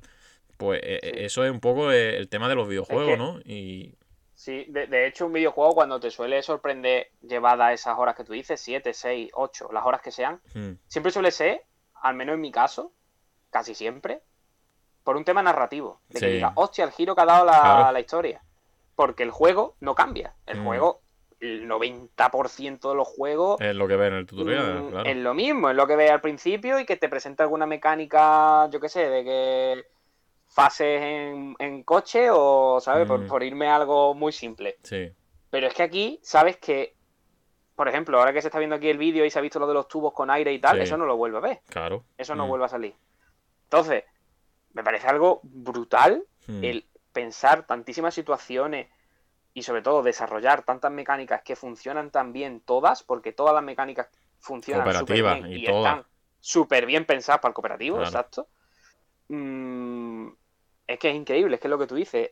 Todos los videojuegos que hemos jugado, mm, no voy a decir que esto sea el mejor videojuego que he jugado en Claro. la historia ni nada, Mm. pero el enfoque de sorprender y de tener todas las mecánicas tan bien pensadas, eh, eso sí que te voy a decir que es algo que yo nunca he visto en un Mm. juego de cambiar tantísimo de mecánica. Sí. De que haya una fase, una fase o una parte, no, pues no es decir fase, una parte que diga, aquí ha cambiado la perspectiva, aquí ha cambiado un poquito esto, vale, sí, pero luego el juego sigue igual. Aquí Sí. es que cambia todo, todo el rato sí, todo el rato. Incluso de haber mecánicas que duran cinco minutos y decir, ¿y yo que me quedo con ganas de más? sí. No, pues ya está, ya no lo tienes más. Sí. Porque la aventura era así en ese momento y ya no ocurre eso más. Y Hmm. me parece sí, increíble, Eh, increíble. Es una salvajada lo que ha hecho este, este estudio Hassel y el Joseph Fare, ¿no? Que, que es el que lleva la dirección y demás. Y, y ya te digo, para mí mm, ha dado un salto de, de calidad de, de, oye, EA, cuídalo bien, porque yo creo que es de lo mejorcito que, que ha podido publicar Electronic Arts en los últimos años. De cuidarlo bien, porque este estudio tiene un potencial enorme y se puede convertir en un referente que ya lo está, para mí ya lo está haciendo. Pero como llegue a un juego de estos típicos que sean ultra virales, que yo que sé, por ejemplo, eh, eh, un ejemplo, la gente de guerrilla, ¿no? Que venía con la, la gente, esta gente venía con los Killzone y demás, pero Sí. eran populares, pero no llegaba a conectar con el No. público masivo y fue con, con Horizon, ¿no? Que pegó el pelotazo. Sí.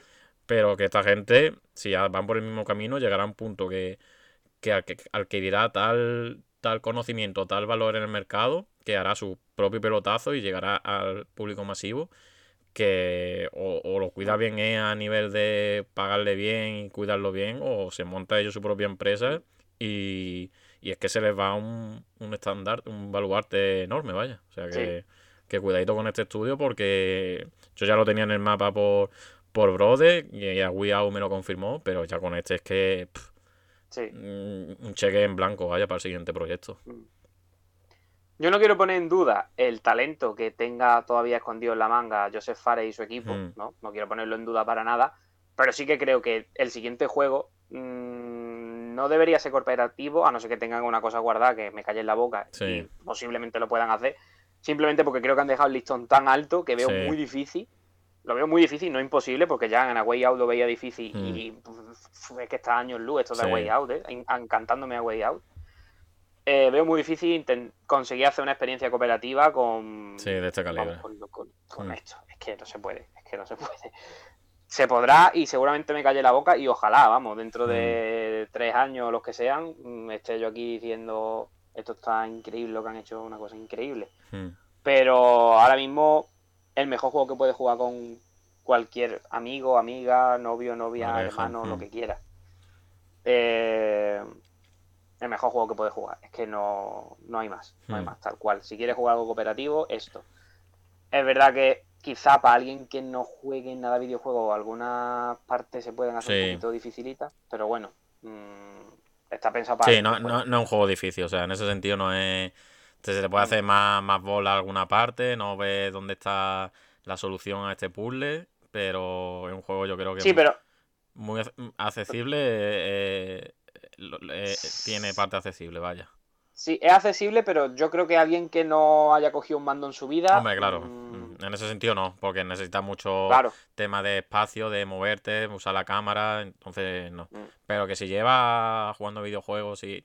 Pero que lo que es casual, que podemos decir casual, ¿no? Que juega. Eso sí lo puede mm. perfectamente jugar. Sí, sí, sí, perfectamente. Que no es un juego que te requiera de una curva de aprendizaje, ni una curva de dificultad, ni nada. es un juego para disfrutar. Es un ensayo error, pero es un ensayo error facilito, vaya, que no es, no es Little Nightmare, por así decirlo, vaya. No, no, es un juego para pasártelo bien, para disfrutar, para echar el rato, para reírte con la persona que tiene al lado, para, yo qué sé, a lo mejor te sirve también de terapia de pareja, porque, ¿por qué no? Y eh, que en ese sentido yo no, no, tengo ninguna pega. Si tuviera que decir alguna pega, por entrar un poquito a decir algo de lo malo, eh, mi pega, a ver, esta es una pijotada, esta no la contaría como una pega, y es que no haya hecho uso de nada de la vibración del mando de PS5. eso, eso comentó, leí en una entrevista a Joseph Ares que le llegaron tarde los kits de, Play 5 y Xbox Series X, entonces no pudieron implementar nada así de mm. detallito. Mm. Vale. Y la otra, que es verdad que hay tantas mecánicas que a lo mejor alguna pequeña parte la del agua sobre todo, se te puede hacer un pelín más pesada mm. sin ser mala. Pero es que las partes del agua ya sabemos que es muy difícil. En, videojuegos está maldita. Sí. Entonces, por decir eso, que hay alguna parte que puede ser un pelín más, bueno, mm.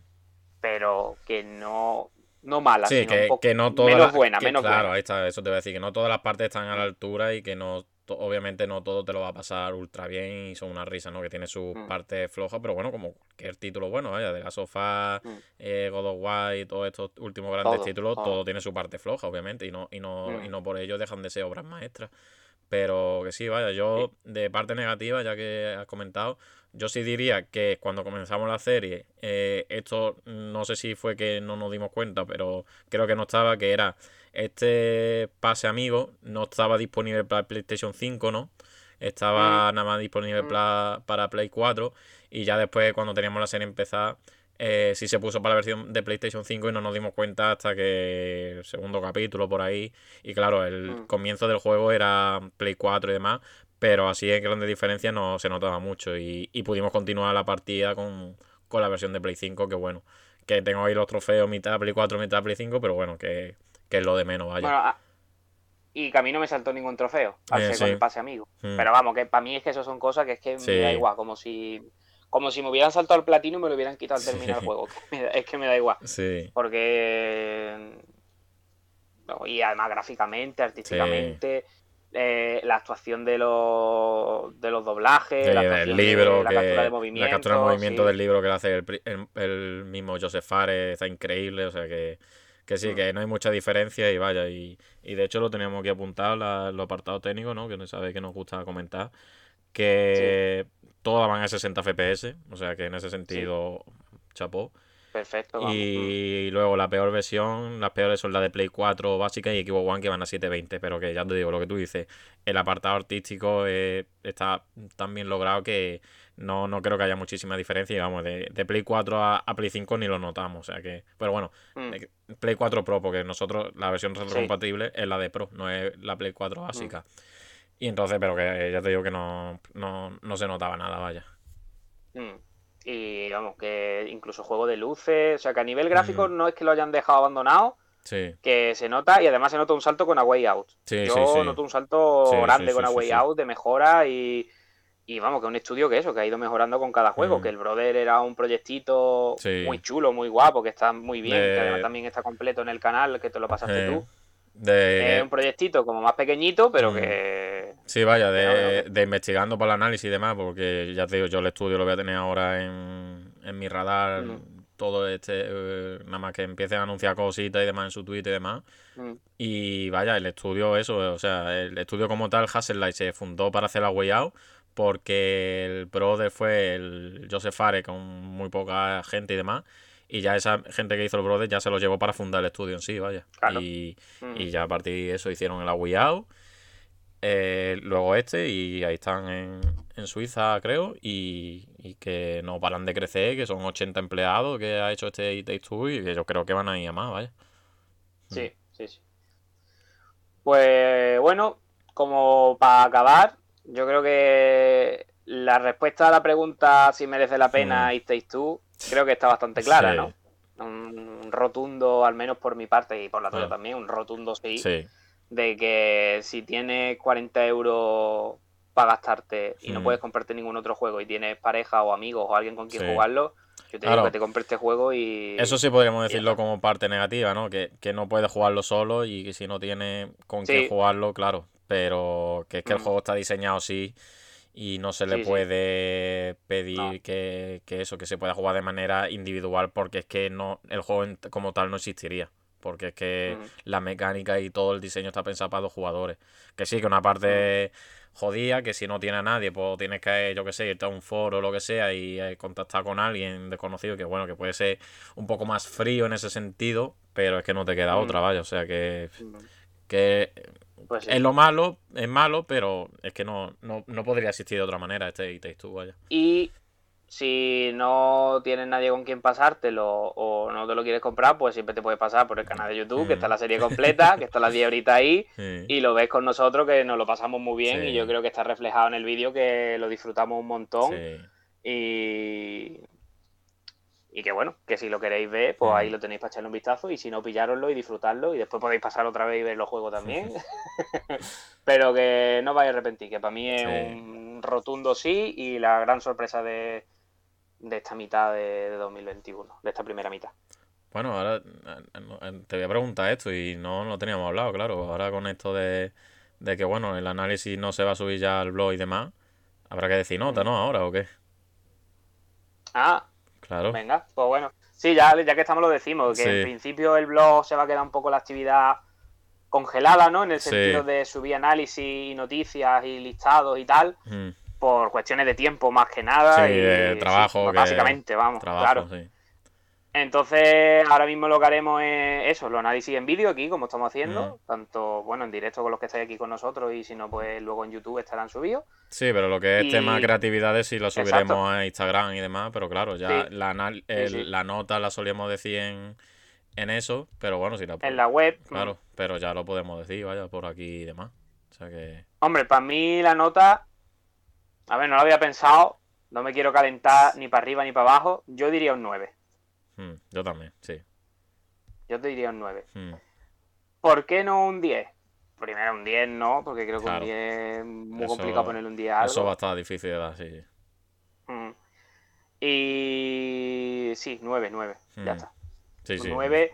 Podría tirar para 9 y medio a lo mejor, pero voy a dejar 9 ahora mismo. Claro, yo, yo, yo no le pongo mejor 10 para la por, por eso, porque es una experiencia que se tiene que jugar con alguien y si no la puedes disfrutar con alguien es una jodienda, ¿no? Y, y te pierde todo, todo este eh, universo del juego, pero, pero que sí, que haya un sobresaliente alto, que, Mm, que esto no deja de ser una nota personal, cada uno tiene la suya, pero que ya te digo que un 9 con, con nombre y apellido de Como candidato. mínimo, eh, creo yo. Sí, sí, de Un 9 como mínimo. candidato a juego del año y, y veremos ver ¿eh? si no se lleva la sorpresa, vaya. O sea Mm. que, que yo creo que más que merecido todo lo que tenga este juego. De hecho, ya anunciaron este fin de semana que habían vendido un millón de copias, o sea que y me parecen pocas, la verdad.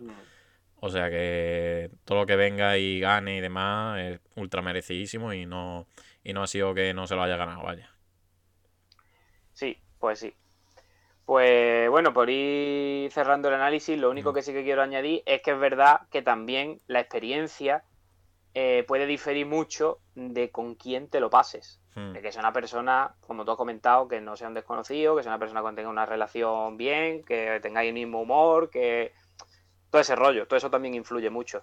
Y quizá también, pues eso le da también ese puntito de Pues sí. rejugabilidad Hmm. al juego. Sí, sí, sí. Así que nada, hasta aquí el análisis de It Takes Two. Bastante, bastante guapo, vaya, que tenemos ganas de, de hablarlo porque s- todo lo que digamos va a ser poco y ya te digo, esto es poder jugarlo, poder vivir la experiencia que hemos tenido y que es que eso, es que vivirlo con una persona, este juego marca más, ¿no? En ese sentido. Mm, Así que muy, muy recomendado y que si podéis en físico ya está teniendo problemas de esto, ya lo avisamos, lo volvemos a remarcar, que, que bueno, te- siempre tenéis la opción digital, pero que, que si lo queréis en físico no tardéis porque se va, se, se va a hacer de rogar en el futuro, vaya. De hecho, yo, cuando tú me dijiste que tú te lo ibas a pillar sí o sí, yo dije, hostia, pues yo a lo mejor, de hecho me lo planteé, digo, me lo Mm. dejo para más adelante, me lo paso ya contigo con el pase de amigo, Claro. que encima me pasé medio juego con el, bueno, me pasé el juego entero con el pase de amigo, porque te llegó a ti antes.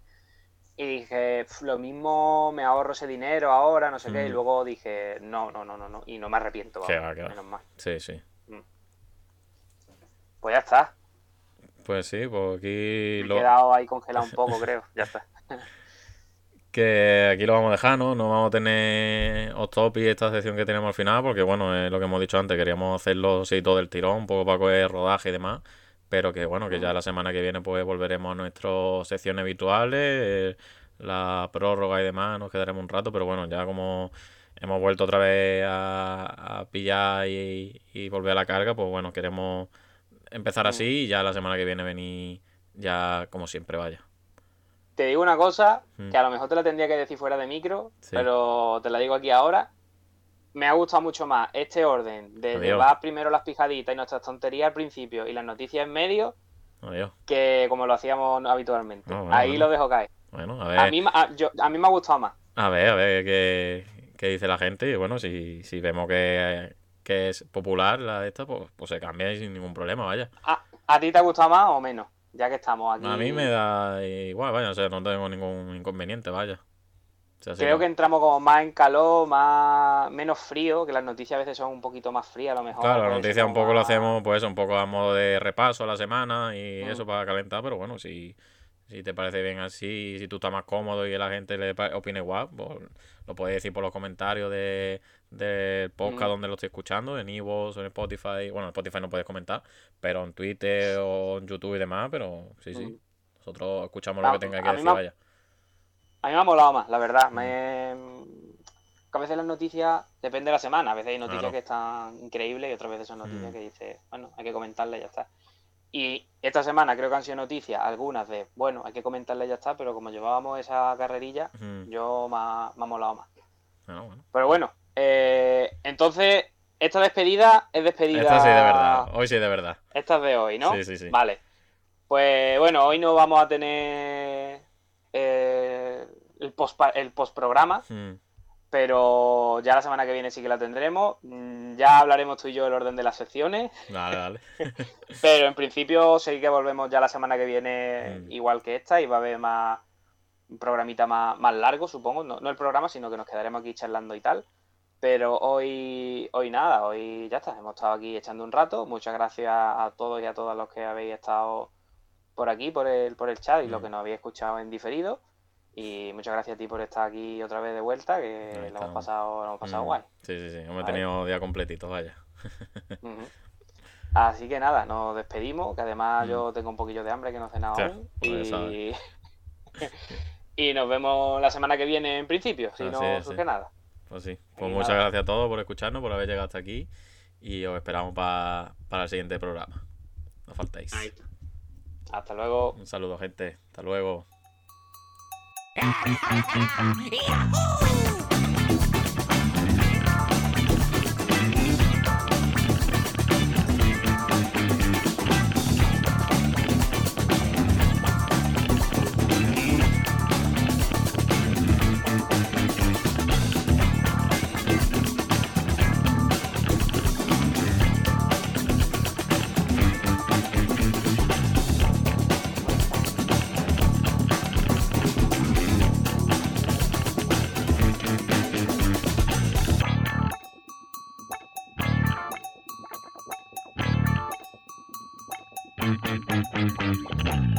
condensador de bits.